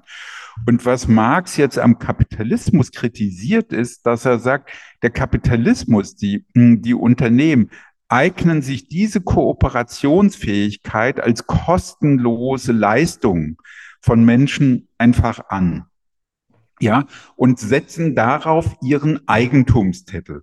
Und ich meine, du bist ja auch Wissenschaftler, du kennst das. Wir bewegen uns ständig in Diskussionszusammenhängen, ja, und wir entwickeln gemeinsam Gedanken und wir wissen gar nicht genau, wie es geschieht, dass wir denken, ah ja, der sagt ja oder sie sagt ja jetzt den Gedanken, den hatte ich gestern auch.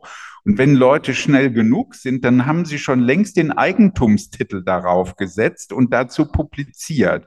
Und das ist ja sozusagen genau die Dynamik der Konkurrenz, dass aus einem kooperativen Zusammenhang, einem Austausch sozusagen plötzlich eine private Aneignungsform wird. Und wir dann sagen müssen, ja, das war mein Einfall und mein Gedanke und meine, meine Ausführung und meine Originalität.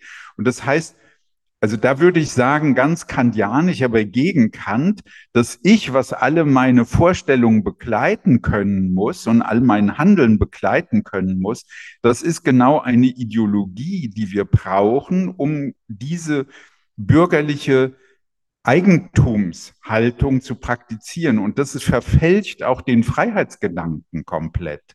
Ja, und deswegen finde ich, ehrlich gesagt, wenn ich ähm, dieses Zitat von Pat Divine höre, und das ist, der ist ja keine Ausnahme, das machen ja viele in der Linken, dann finde ich das eigentlich falsch, weil es letztlich die Fortsetzung einer bürgerlichen Freiheitsvorstellung ist. Ja, also ne, der Selbstverwirklichung, der Autonomie, des eigenen Willens und so weiter. Und nicht sich selbst in diesen, in diesen kooperativen Zusammenhängen sieht, die wir, von denen wir sozusagen, an denen wir teilhaben und die uns über uns selbst hinauswachsen lassen.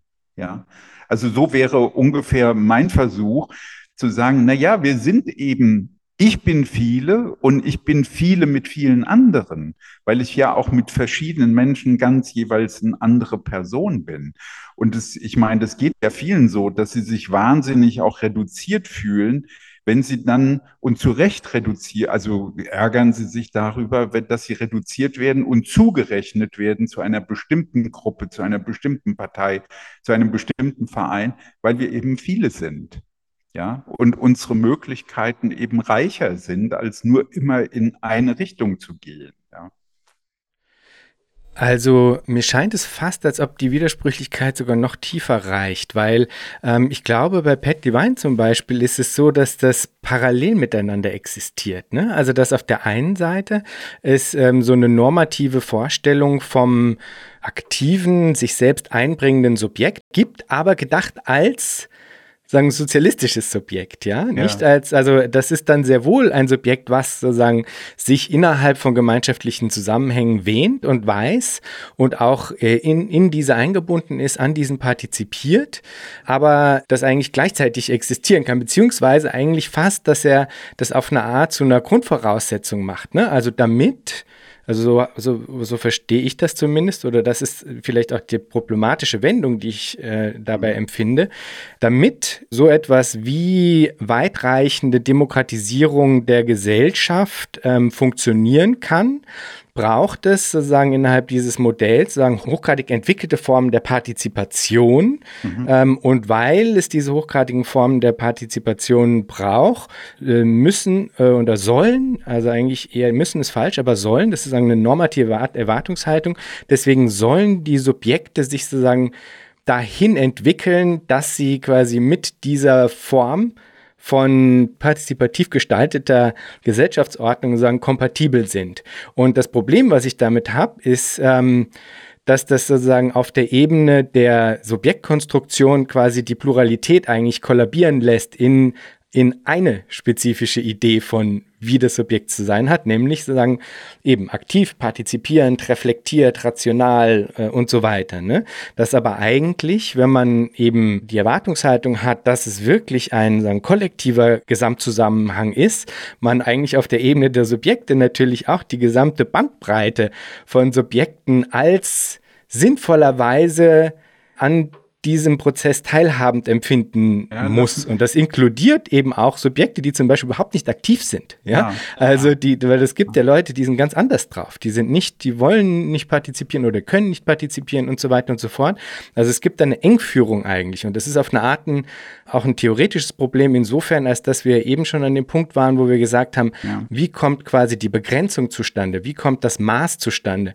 Und wenn man, wenn man von da ausgehend dann aufs Demokratische geht und vom Demokratischen dann dann zu einer eng geführten Idee des Subjekts, dann hat man da sozusagen ja. auf einer bestimmten Ebene auch ein theoretisches Problem an der Hand, hätte ja. ich gesagt. Also ja, ich finde, also ich kann die, wie kann man sagen, die Schwierigkeiten, die du skizzierst, die kann ich sehr gut hm, nachvollziehen. Also und ich meine, also ich würde sagen, ja, was ich versuche ist, jetzt von meiner Seite aus damit Umgangsformen zu finden. Ich finde, hm, wir müssen natürlich in unserem Gespräch auch aufpassen oder bei diesem Argument, dass wir nicht in einer bestimmten Weise auf absurde und abstrakte Weise pluralistisch denken. Ja, also, ne, weil das, ich meine, die, weil, wie kann man sagen, weil, also ich, ich argumentiere nicht gerne anthropologisch, aber man kann natürlich sagen, wir, wir, wir, wir sind sozusagen viele, viele Möglichkeiten. Und nicht alle Möglichkeiten, finde ich, sind realisierungsbedürftig oder notwendig. Ja, es gehört eben zu den subjektiven ähm, Optionen und Vorstellungen, dass ich Milliardär sein muss und dass ich kreuzunglücklich bin, wenn ich Milliarden, eine Milliarde verdiene. Das ist keine, das ist ja natürlich eine Frage, wie, wie geht man damit um? Und ich, ich würde sagen, nein, das ist etwas, was ich als subjektive Haltung nicht akzeptieren mag. Ja, so. Und ähm, also, ne, also das heißt, wir schränken, also man kann das als Einschränkung sehen, aber ich würde sagen, eigentlich ist es eher eine Bereicherung. Und jetzt kommt für mich, bei bezogen auf dein Argument, kommt jetzt Folgendes noch dazu. Also, weißt du, ich finde, hm, es gibt sozusagen von Spinoza und Freud her, ja, also was für mich jetzt ähm, in dem Zusammenhang wichtig ist ja die Überlegung zu sagen, Vernunft ist nicht das andere, ja, sondern Vernunft, also wir sind ja vernünftig, ja, also und die Frage ist, sind wir in der Lage, und das ist ja etwas, was bei von Freud über Marcuse zu Adorno reicht, dann könnte man sagen, also so ein, eben so ein spinozistischer Gedanke, dass Vernunft selbst eine bestimmte Form von Emotion ist, Gefühl, also die Art und Weise, wie wir denken, dass wir eben uns klar sind, dass unsere Begriffe allgemeine Kooperationspraktiken sind, ja, dass wir in, dass wir, wenn wir, wenn wir Begriffe verwenden, dann reden wir im, im allgemeinen Zusammenhang, in einem Zusammenhang, den wir mit anderen teilen, ja. Und vernünftig denken heißt eben auch sich klar sein, dass wir mit anderen gemeinsam denken und auch mit anderen Gefühle teilen. Denn wir sehen Dinge, wir äußern uns zu dem Sehen, zu dem Hören, zu dem Fühlen, zu dem Schmecken. Also alles das, was wir jetzt durch Leute wie Gramsci und Bourdieu und so weiter ja auch wissen. Das sind generelle, generalisierte Praktiken, ja, und, ähm, und wir bewegen uns in diesen, in diesen allgemeinen Formen und äh, die jetzt zum Gegenstand auch also, dass das eben sich auch als vernünftig darstellt für uns und dass wir das eben auch ähm, als vernünftig begreifen können. Das finde ich ist wichtig, aber das heißt ja gerade, dass, also das wäre jetzt sozusagen für mich ein wichtiger Punkt, dass das nicht indi als individuelle Autonomie einfach gedacht wird oder individualisiert wird, sondern dass wir sozusagen fähig sind zu dieser also zu dieser Teilnahme an diesen allgemein, ja, und, ähm, und worin würde dann sozusagen der Punkt bestehen? Der Punkt, der für uns ja immer ein Problem ist, ja, weil wir eben gesellschaftlich leben und wenn wir über Demokratie nachdenken, ist das Spannungsverhältnis von Einzelnem und Allgemeinem. Ja, das ist ja, darum geht's ja am Ende immer.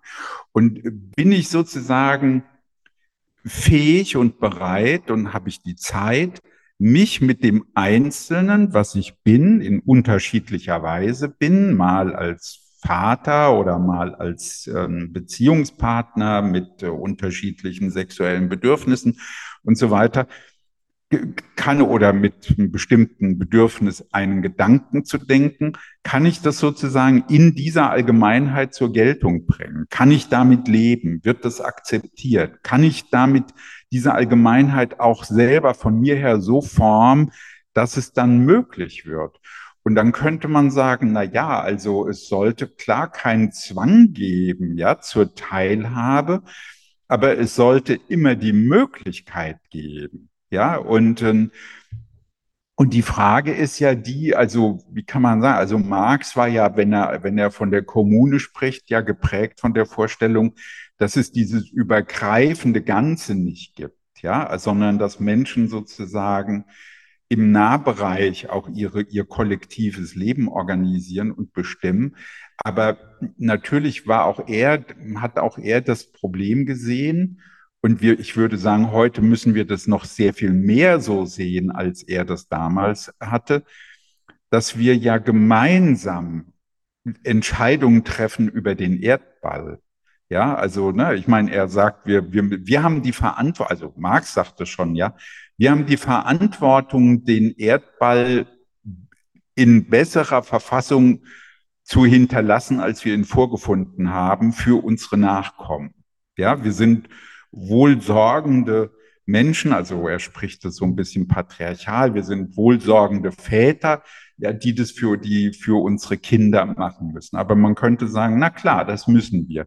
Und das heißt, wir brauchen eben auch Prozesse, in denen wir diese Gesamtheit demokratisch denken, dass wir eben nicht, wie kann man sagen, das nicht fünf oder zehn weltumspannenden Konzernen überlassen, also Mercedes, Volkswagen, äh, Toyota oder so, ja, sondern eben, dass wir eben gemeinsam an diesen Prozessen teilhaben. Wie wollen wir uns durch Raum bewegen? Welche Art von Zeit benötigen wir?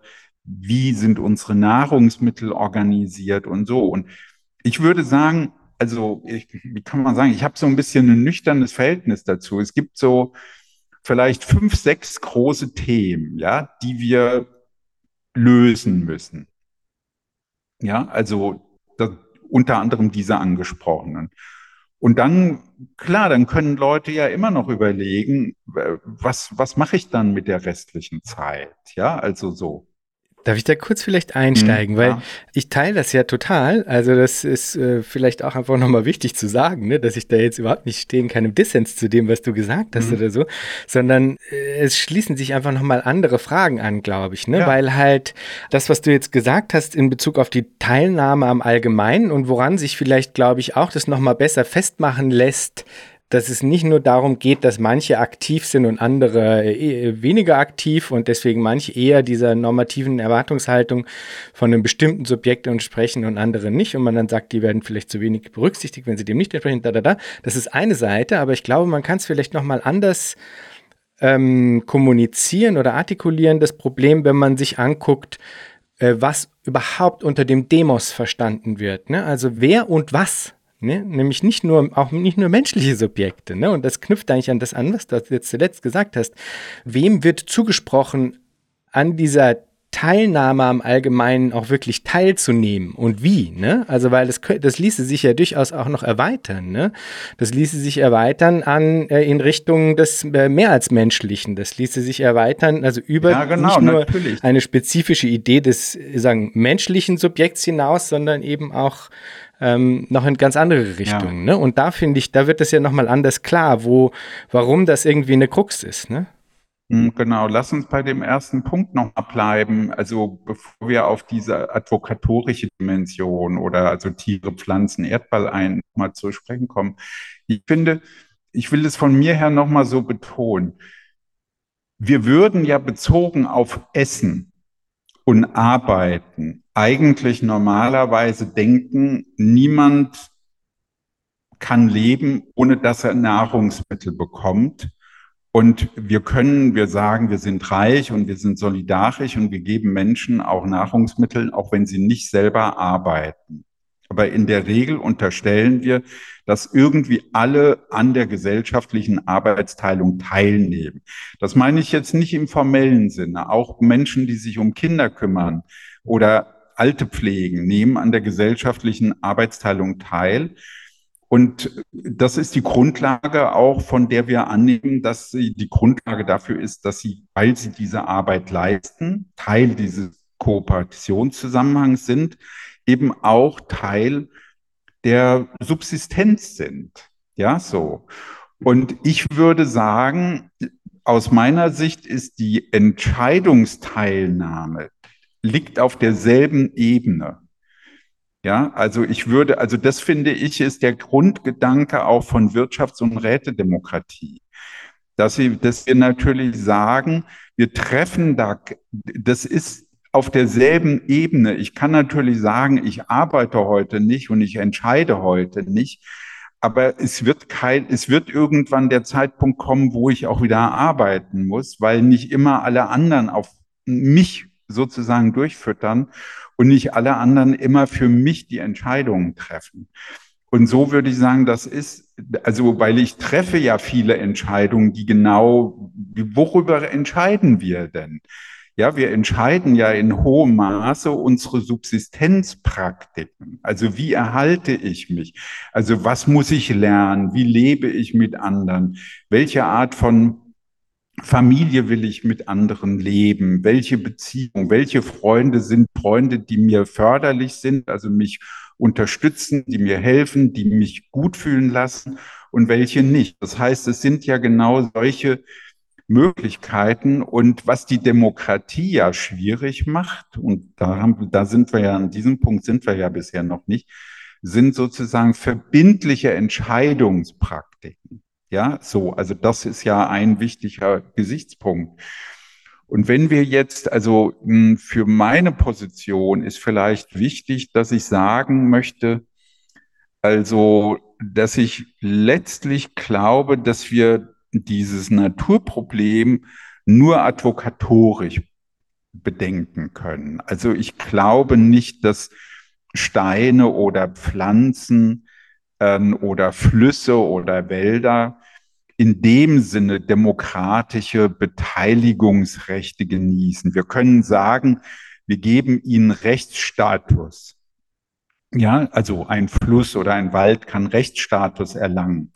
Aber das ist etwas, was wir entscheiden. Also wir, die Menschen, die eben unsere Commons, unseren Planeten auf eine bessere Weise organisieren wollen. Ja, also, und dass wir sehen, wir bewegen uns in der Kooperation mit Tieren, mit Pflanzen und das würde ich sehr weit fassen, also jetzt auch im Anschluss an Donna Haraway oder Chakrabarti Oder also das, was die Erdsystemforschung ja jetzt in vielen äh, Studien auch gezeigt hat, dass wir auch menschliches Leben nicht hätten ohne Viren, ohne besondere Pflanzen, also bestimmt, also das heißt, das brauchen wir und unsere Einsichten darin wachsen. Und natürlich kann das am Ende nicht so sein. Ich meine, das ist klar. Menschen sind die invasivste Spezies, ja, also die sind die aggressivste, zerstörerischste Spezies. Und wir müssen, also wenn wir über Gouvernementalität und Macht reden, auch an diesem Punkt darüber nachdenken, wie wir unsere Macht auch der Naturbeherrschung wirklich drastisch zurückfahren. Ja, und ich meine, ich finde, wenn ich jetzt die Wirtschaftsweise in Deutschland, die Frau Grimm höre, die sagt, es kommen jetzt harte Zeiten auf uns zu, weil die Wirtschaft nicht wächst. Und dann denke ich, was ist denn das für eine verspinnerte Ökonomin? Die sagt ja nichts anderes als, wir werden arm, weil wir nicht noch reicher werden. Die Zeit wird hart, weil wir nicht noch reicher werden als im letzten Jahr. Ja, das sagt sie ja damit. Und dann denke ich, na ja, aber wir, wir, wir müssen doch unseren Reichtum ganz neu definieren, weil wir ja tatsächlich eine völlig andere Form, auch einer uns begrenzenden Form der Naturnutzung betreiben müssen. Und wie organisieren wir das gemeinsam? Und das ist ja eine der großen Herausforderungen, auch für alle Fragen von Demokratie, von Gerechtigkeit, dass wir sagen, ja, wir müssen ja bei all diesen Entscheidungen immer im Blick haben, wie sichern wir eigentlich die Naturkreisläufe und machen das, was Marx oder jetzt Chakrabarti, ne, der wunderschön aufhört in seinem Buch und sagt, das Beste im Verhältnis der Menschen zur Natur hat die Menschheit noch vor sich. Aber das ist ja natürlich ein toller Anspruch. Im Moment zerstören wir immer noch weiter alles. Ja, also wir sind ja massiv, ja, Atomkraftwerke werden ausgebaut, Kohlekraftwerke werden ausgebaut, es werden Kriege geführt, Hochrüstungsprogramme verfolgt. Also es ist ja nicht so, als hätten wir diese Schwelle wirklich schon erreicht oder überschritten. Und da sind wir aber auch an einem Punkt, wo man sagen kann, da reichen auch unsere bisherigen demokratischen Verfahren nicht weil unsere demokratischen Verfahren uns nicht erlauben, in die Prozesse der Ökonomie so einzugreifen, dass wir Strukturveränderungen herbeiführen. Ja, also was brauchen wir? Wie produzieren wir? In welchem Umfang? In welchen Arbeitsformen tun wir das? Darüber wird ja überhaupt nicht entschieden. Alles geschieht nach Gesichtspunkten der Gewinnerzielung. Ja, und so kann auch dann die Frau Grimm als Wirtschaftsweise von einer harten Zeit sprechen, aber die Aktionäre von BMW, VW, ja, also und so weiter, die werden ja weiter dramatisch weiter verdienen. Die haben sich auch in der Pandemie um Milliarden und Milliarden weiter bereichert. Die sind ja nicht arm geworden durch diese Entwicklung.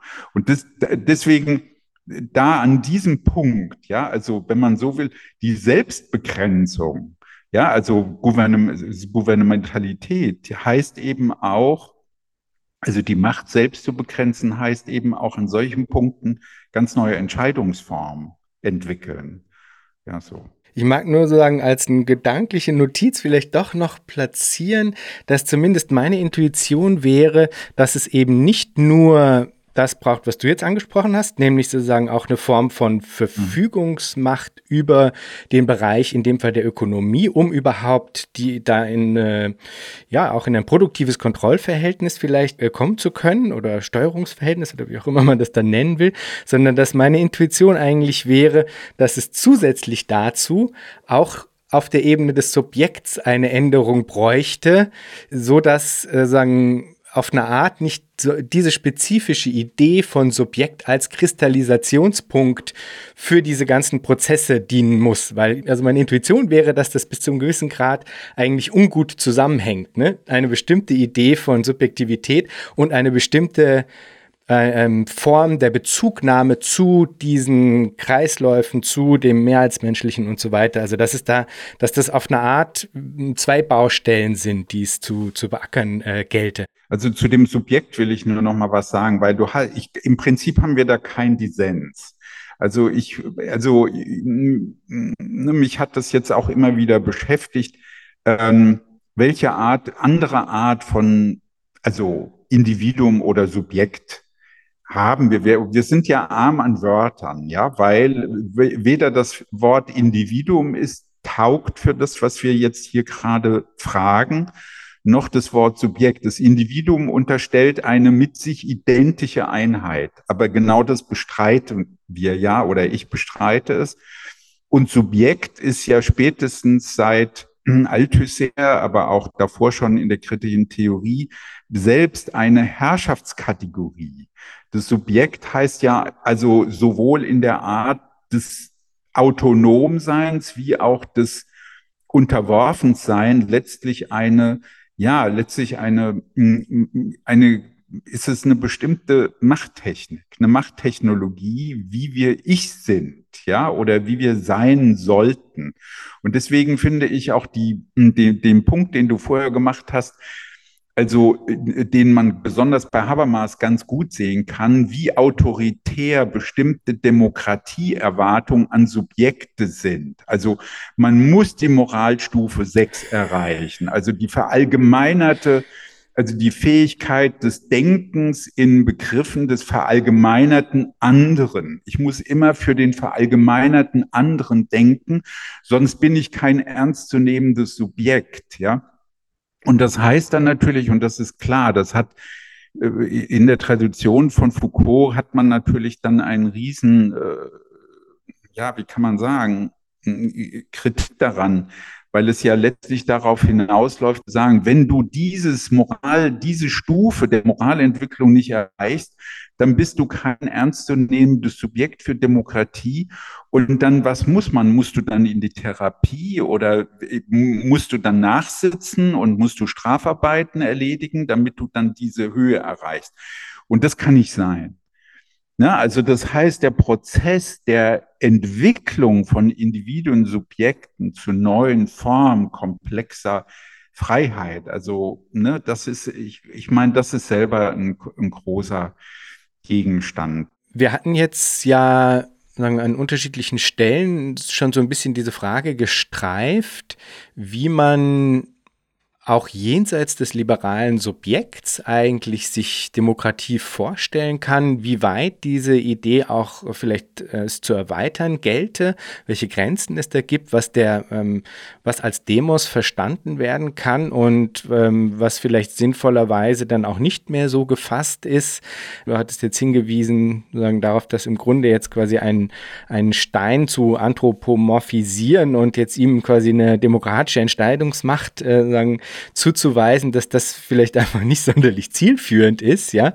Äh, nichtsdestotrotz bleiben dann natürlich noch viele äh, Fragen offen, äh, sowohl in Bezug auf die Frage, wie man trotzdem sozusagen diese Form der Verbundenheit, ja, des Miteinanderwerdens, würde jetzt, glaube ich, dann Donna Haraway vielleicht auch sagen, ne, wie man die quasi anders in den demokratischen Prozess einspeisen kann und anschließend daran eigentlich auch die Frage, wie man in einer solchen Demokratietheorie auch mit der ja so ein bisschen mitgeschleiften Größe des Souveräns, ja, also dieser Konzeption des Souveräns, wie man damit eigentlich jetzt äh, äh, umgehen will, in, auch in einem demokratietheoretischen Sinn, weil ja eigentlich quasi es das auch zu überwinden gelte. Ne? Also diese Idee ja. von, von souverän und dieses ganze Paket an Altlasten, das da irgendwie mit einhergeht.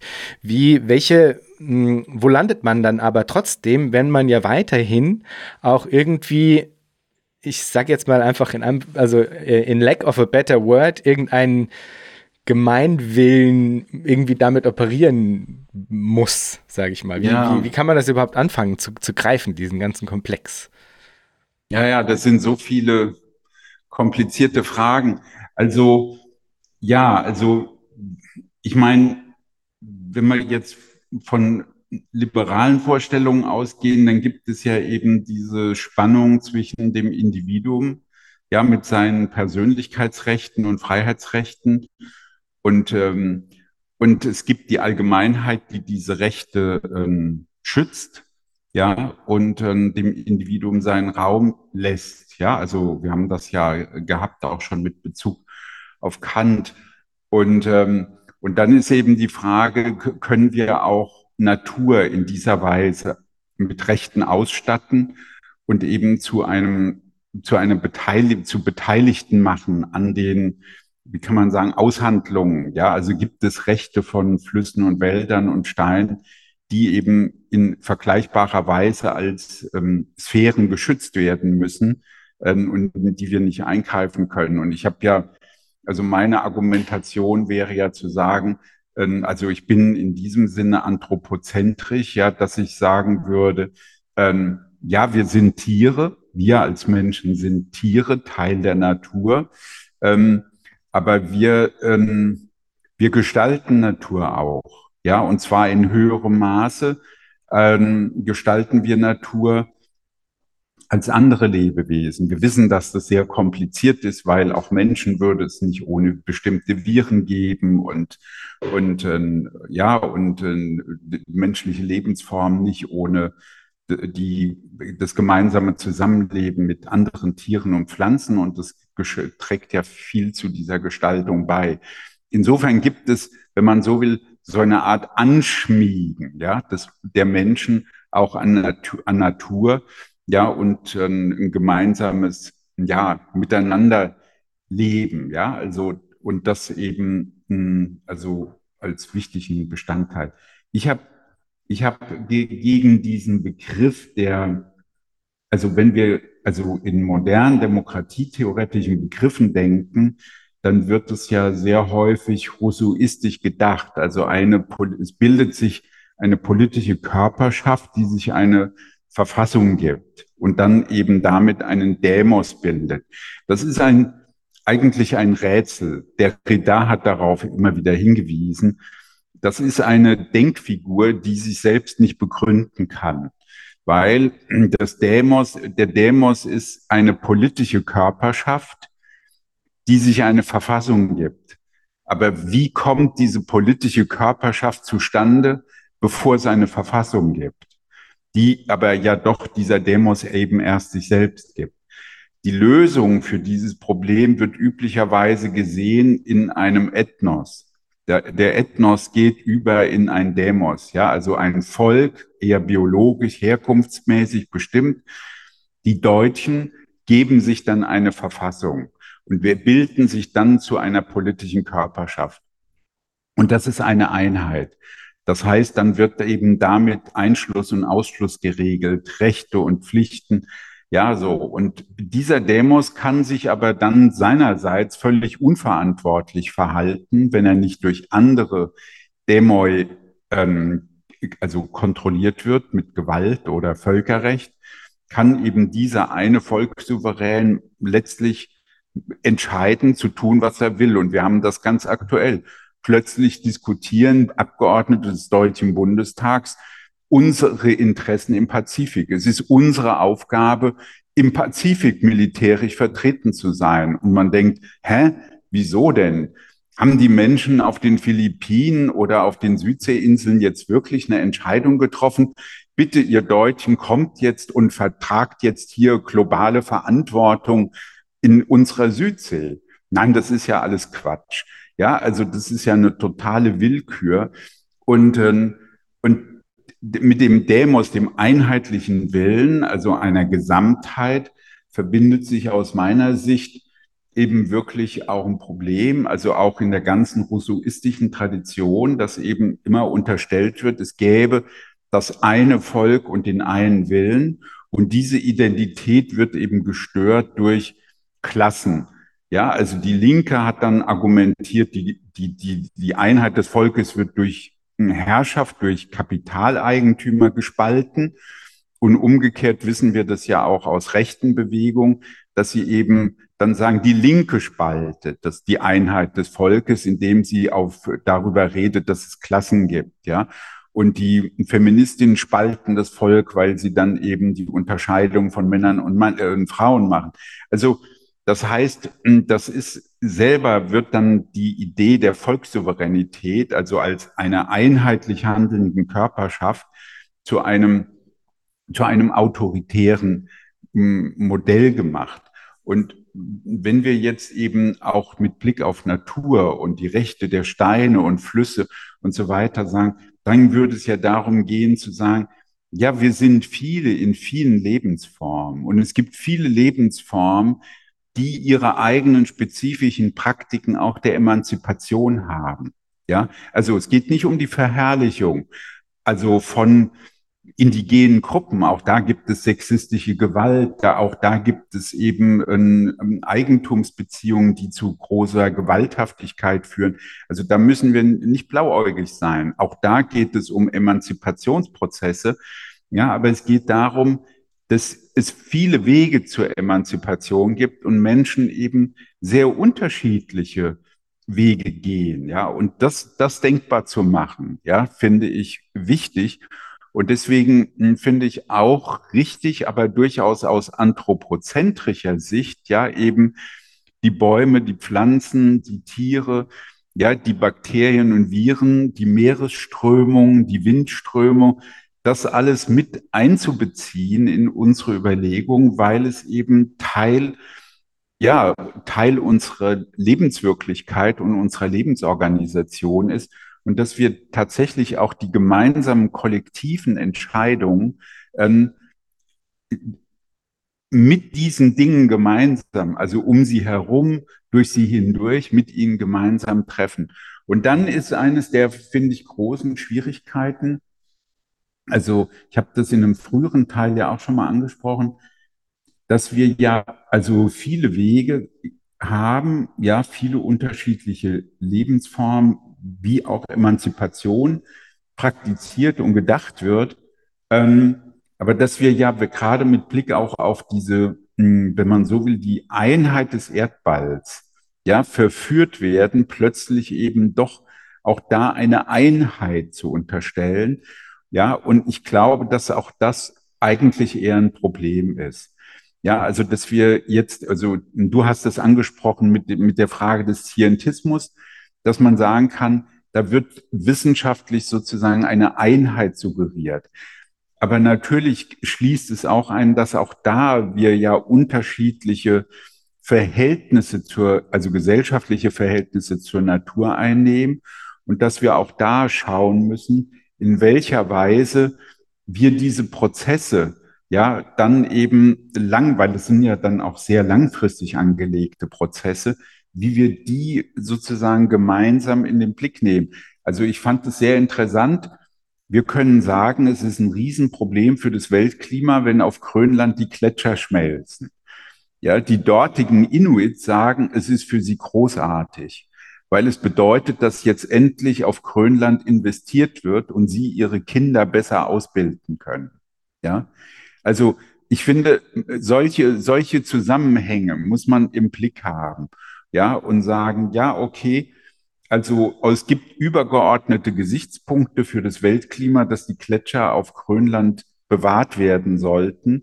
Aber es gibt die völlig berechtigten Interessen der Inuit auf Grönland, andere Lebensformen zu haben. Ja, und das müssen wir in ein Verhältnis zueinander bringen und können nicht jetzt einfach sagen, ähm, weil das ist ja für sie auch eine Emanzipation. Ja, wenn sie, ne, also wenn sie von dem Alkoholismus wegkommen oder von der, von der Mangel an Ausbildung und so weiter, dass wir sagen können, ja, wir brauchen diese, diese miteinander koordinierten neuen Umgangsweisen auch mit unserer, mit unseren verschiedenen Verhältnissen zur Natur. Ja. Da knüpfen sich äh, ganz, ganz viele Fragen an. Also nämlich jetzt einfach mal so ganz polemisch gefragt, was bleibt dann übrig von diesem ganzen Komplex an gängiger Demokratietheorie. Also wenn du jetzt sagst, ne, also du, du bist eingestiegen zu sagen, okay, äh, klassischerweise der Demos hat sich sozusagen abgeleitet vom Ethnos, ne, ähm, aber als ein Herrschaftsverhältnis, ne, also als eine oder als eine sagen wir mal nicht oder abgeleitet. Es war manchmal war der Ethnos die Lösung für ein demokratietheoretisches Problem. Problem. Okay, ja, genau. Aber dann, also halten wir das mal so. Zumindest war sozusagen erstmal quasi war die Frage, okay, äh, wie wie fundiert sich das oder wie rechtfertigt sich genau. sozusagen der erste Schritt, sagen wir mal so, die verfassungsgebende Konstellation äh, in, in, erster Instanz. Ne? Mhm. Also da ganz großes Fragezeichen, wenn man das quasi nicht auch nicht rückkoppeln will an so einen eben Ethnoessentialismus, sagen wir mal, ne? Und dann mit einem Denken in Beziehungsweisen, die eben das menschliche äh, Verhältnis zueinander, also unter Menschen jetzt weit übersteigt und sagen die äh, Beziehungen und Verflechtungen und eben ständigen Verwobenheiten mit dem mehr als menschlichen sozusagen mit hineinnimmt, plus eine Idee von der Notwendigkeit im Grunde weltweiter Koordination bei gleichzeitiger Vergegenwärtigung der wahrscheinlich auch asynchronen und wahrscheinlich auch konfliktuellen, äh, sagen, Unterschiedlichkeit der Bedürfnisse des Lokalen. Das alles zusammengenommen mhm. sozusagen lässt ja quasi als ein Gesamtfragenkomplex irgendwie diese in, in, aus diesem Blickwinkel eigentlich dann schon äh, ehrlicherweise banal erscheinende äh, klassische ja weitestgehend liberale Demokratietheorie komplett blass aussehen, oder? Ja. Oder auch einfach unbrauchbar in vielerlei Hinsicht. Ne? Ja. Also so, weil wenn man dann wieder da einfach nur ankommt und sagt, ja, aha, okay, ja, aber wir machen dann halt Wahlen und äh, damit ist das irgendwie geklärt. Oder jetzt ein bisschen polemisch gesprochen. Ne? Also irgendwie, äh, ja. äh, ich finde, wenn man das bis zu diesem Punkt treibt, und ich finde, du hast es jetzt sehr schön ges geschildert und ich finde das alles total nachvollziehbar, aber umso mehr umso größer werden diese, diese Fragezeichen auch einfach in demokratietheoretischer äh, Hinsicht. Na klar. Naja, Jan, also natürlich, ich, also auch da stimme ich dir wirklich sehr zu. Also ich meine, wir haben ja wirklich einerseits, also wir haben ja Probleme auf den verschiedenen Ebenen. Also kommen wir nochmal auf uns, unseren Stand der liberalen Demokratie zurück. Ja, dann kann man sagen, das ist ja, also da gibt es ja ein Minimum, was gesichert werden muss. Und das ist ja nicht sicher. Wir sehen das ja in den USA. Wahlkreise werden willkürlich geändert. Ja, also die Wahluhren werden so minimalisiert, dass die Leute stundenlange Wege haben, um überhaupt zu einer Wahlurne zu kommen. Ja, es werden Wahlzettel gefälscht oder geklaut. Also man könnte sagen, die einfachsten Formen der liberalen Demokratie werden selbst in den Zentren der liberalen Demokratie permanent verletzt. Und das ist ja eine Art, wie kann man sagen, Minimalrecht.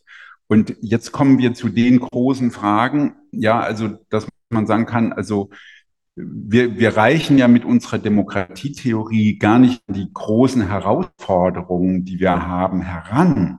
Also wir lösen die Fragen im Kleinen nicht, und man kann sagen, aus denselben Gründen finden dann auch Wahlfälschungen oder Manipulationen statt. Ja, weil die Kräfte diese Veränderungen nicht wollen. Die wollen auch diese Zusammenhänge nicht denken. Und wir müssen aber diese Zusammenhänge denken bis in diese Größenordnung hinein. Und hm, ich meine, ich fand das eben interessant in den 1990er Jahren hat es diese Dynamik durchaus gegeben, also die, in, im Rahmen der Vereinten Nationen gab es dann die Kommission für Global Governance. Das war der Versuch zu sagen, wir brauchen demokratische Mechanismen auf globaler Ebene. Ja, das wurde immer noch sehr eng im Begriffen von Nationalstaat und Vereinten Nationen als eben einer Versammlung von Nationalstaaten gedacht. Aber es war das Verständnis vorhanden für das Problem. Es gab dann auch Leute wie David Held und äh, auch Ulrich Beck hat dazu im Übrigen beigetragen, zu Konzepten einer kosmopolitischen Demokratie. Ja, also ich meine, diese Diskussion, das muss man wirklich sagen, ist leider so ein bisschen verschwunden aus der öffentlichen Wahrnehmung. Aber das waren ja Ansätze, jetzt könnte man sagen, also grün, sozialdemokratisch geprägt, ja, im Wesentlichen.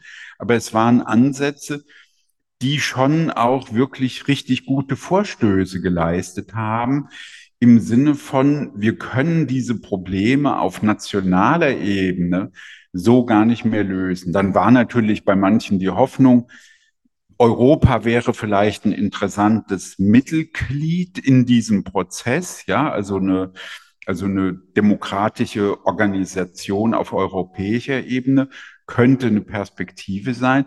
Aber dann sieht man ja, dass wie die Entwicklung nach der Finanzkrise, das war, glaube ich, ein wirklicher Einschnitt, eben dazu geführt hat, eben nationalstaatliche Krisenlösungen, Management äh, wieder sehr stark zu machen und dann eben auch dazu beigetragen hat, auch aus dem bürgerlichen Lager ganz viele Rechtsentwicklungen in Gang zu setzen. Also man muss sich ja klar machen, die AfD ist ja eine rechtsbürgerliche Partei ja, die eben offen mit dem Nationalsozialismus sympathisiert, ja, also mit deutschnationalen Traditionen und NS, also faschistischen Elementen, ja, also um eben sich eine Mehrheit zu beschaffen. Und in Österreich haben wir ja vergleichbare Entwicklungen auch gehabt. Und die sind ja auch nicht ausgestanden. Also das heißt, das Bürgertum in der Krise flüchtet zur Realitätsverleugnung, ja, und zu autoritären Maßnahmen. Also das ist ja die Erfahrung. Und damit rutscht selbst, wie kann man sagen, im liberalen oder linksliberal ökologischen Verständnis rutschen Einsichten auch wirklich weg und werden gar nicht fortgesetzt. Und so dass ich sagen würde, ja, wir können mit dieser Art von Demokratietheorie, ja, des Typs der Liberal, den Nationalstaat, das Parlament, die Wahlrechte, da, also aber genau genommen die großen Herausforderungen nicht bewältigt, ja, und nicht mal bearbeitet, am Ende nicht mal wirklich bearbeitet, können wir das so nicht lösen. Ja, also ich meine, und das sieht man ja, also wenn man das jetzt mal was ja eigentlich erforderlich wäre, natürlich, Putin ist damit äh, nicht, dafür nicht zu gewinnen, aber was ja eigentlich erforderlich wäre, wäre jetzt sozusagen eine Sicherheitspolitik, die ökologisch orientiert auch die Auflösung der Permafrostböden bedenkt. Ja, ich meine, wir die Energiesicherheit Mitteleuropas wird jetzt teuer erkauft durch neue Verträge mit den OPEC-Staaten, also den, den im Nahen Osten.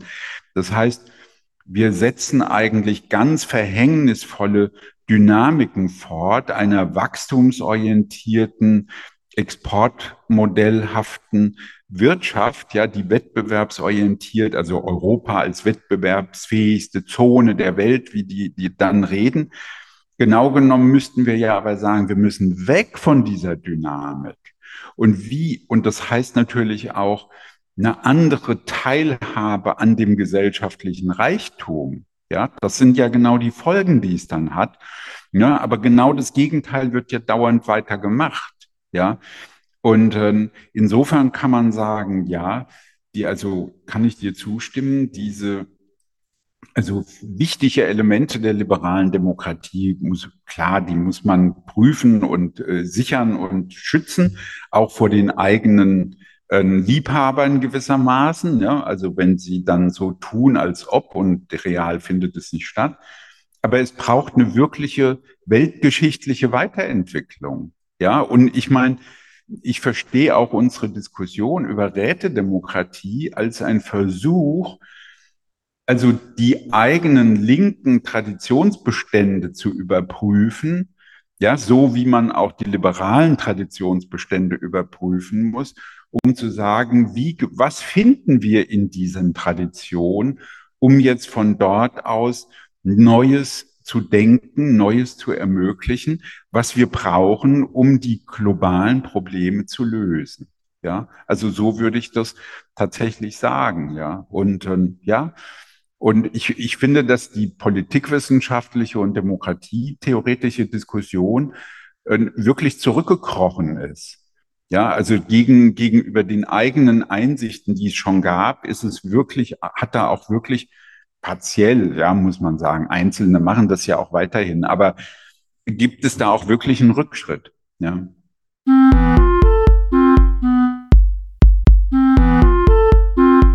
Das war Future Histories für heute. Vielen Dank fürs Zuhören.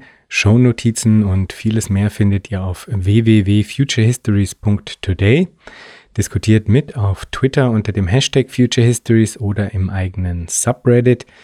Ihr könnt Future Histories nicht nur auf allen großen Podcast-Plattformen hören und abonnieren, sondern auch auf YouTube, wo ihr neben den Episoden dann auch Kurzvideos zu Kernbegriffen einzelner Episoden findet.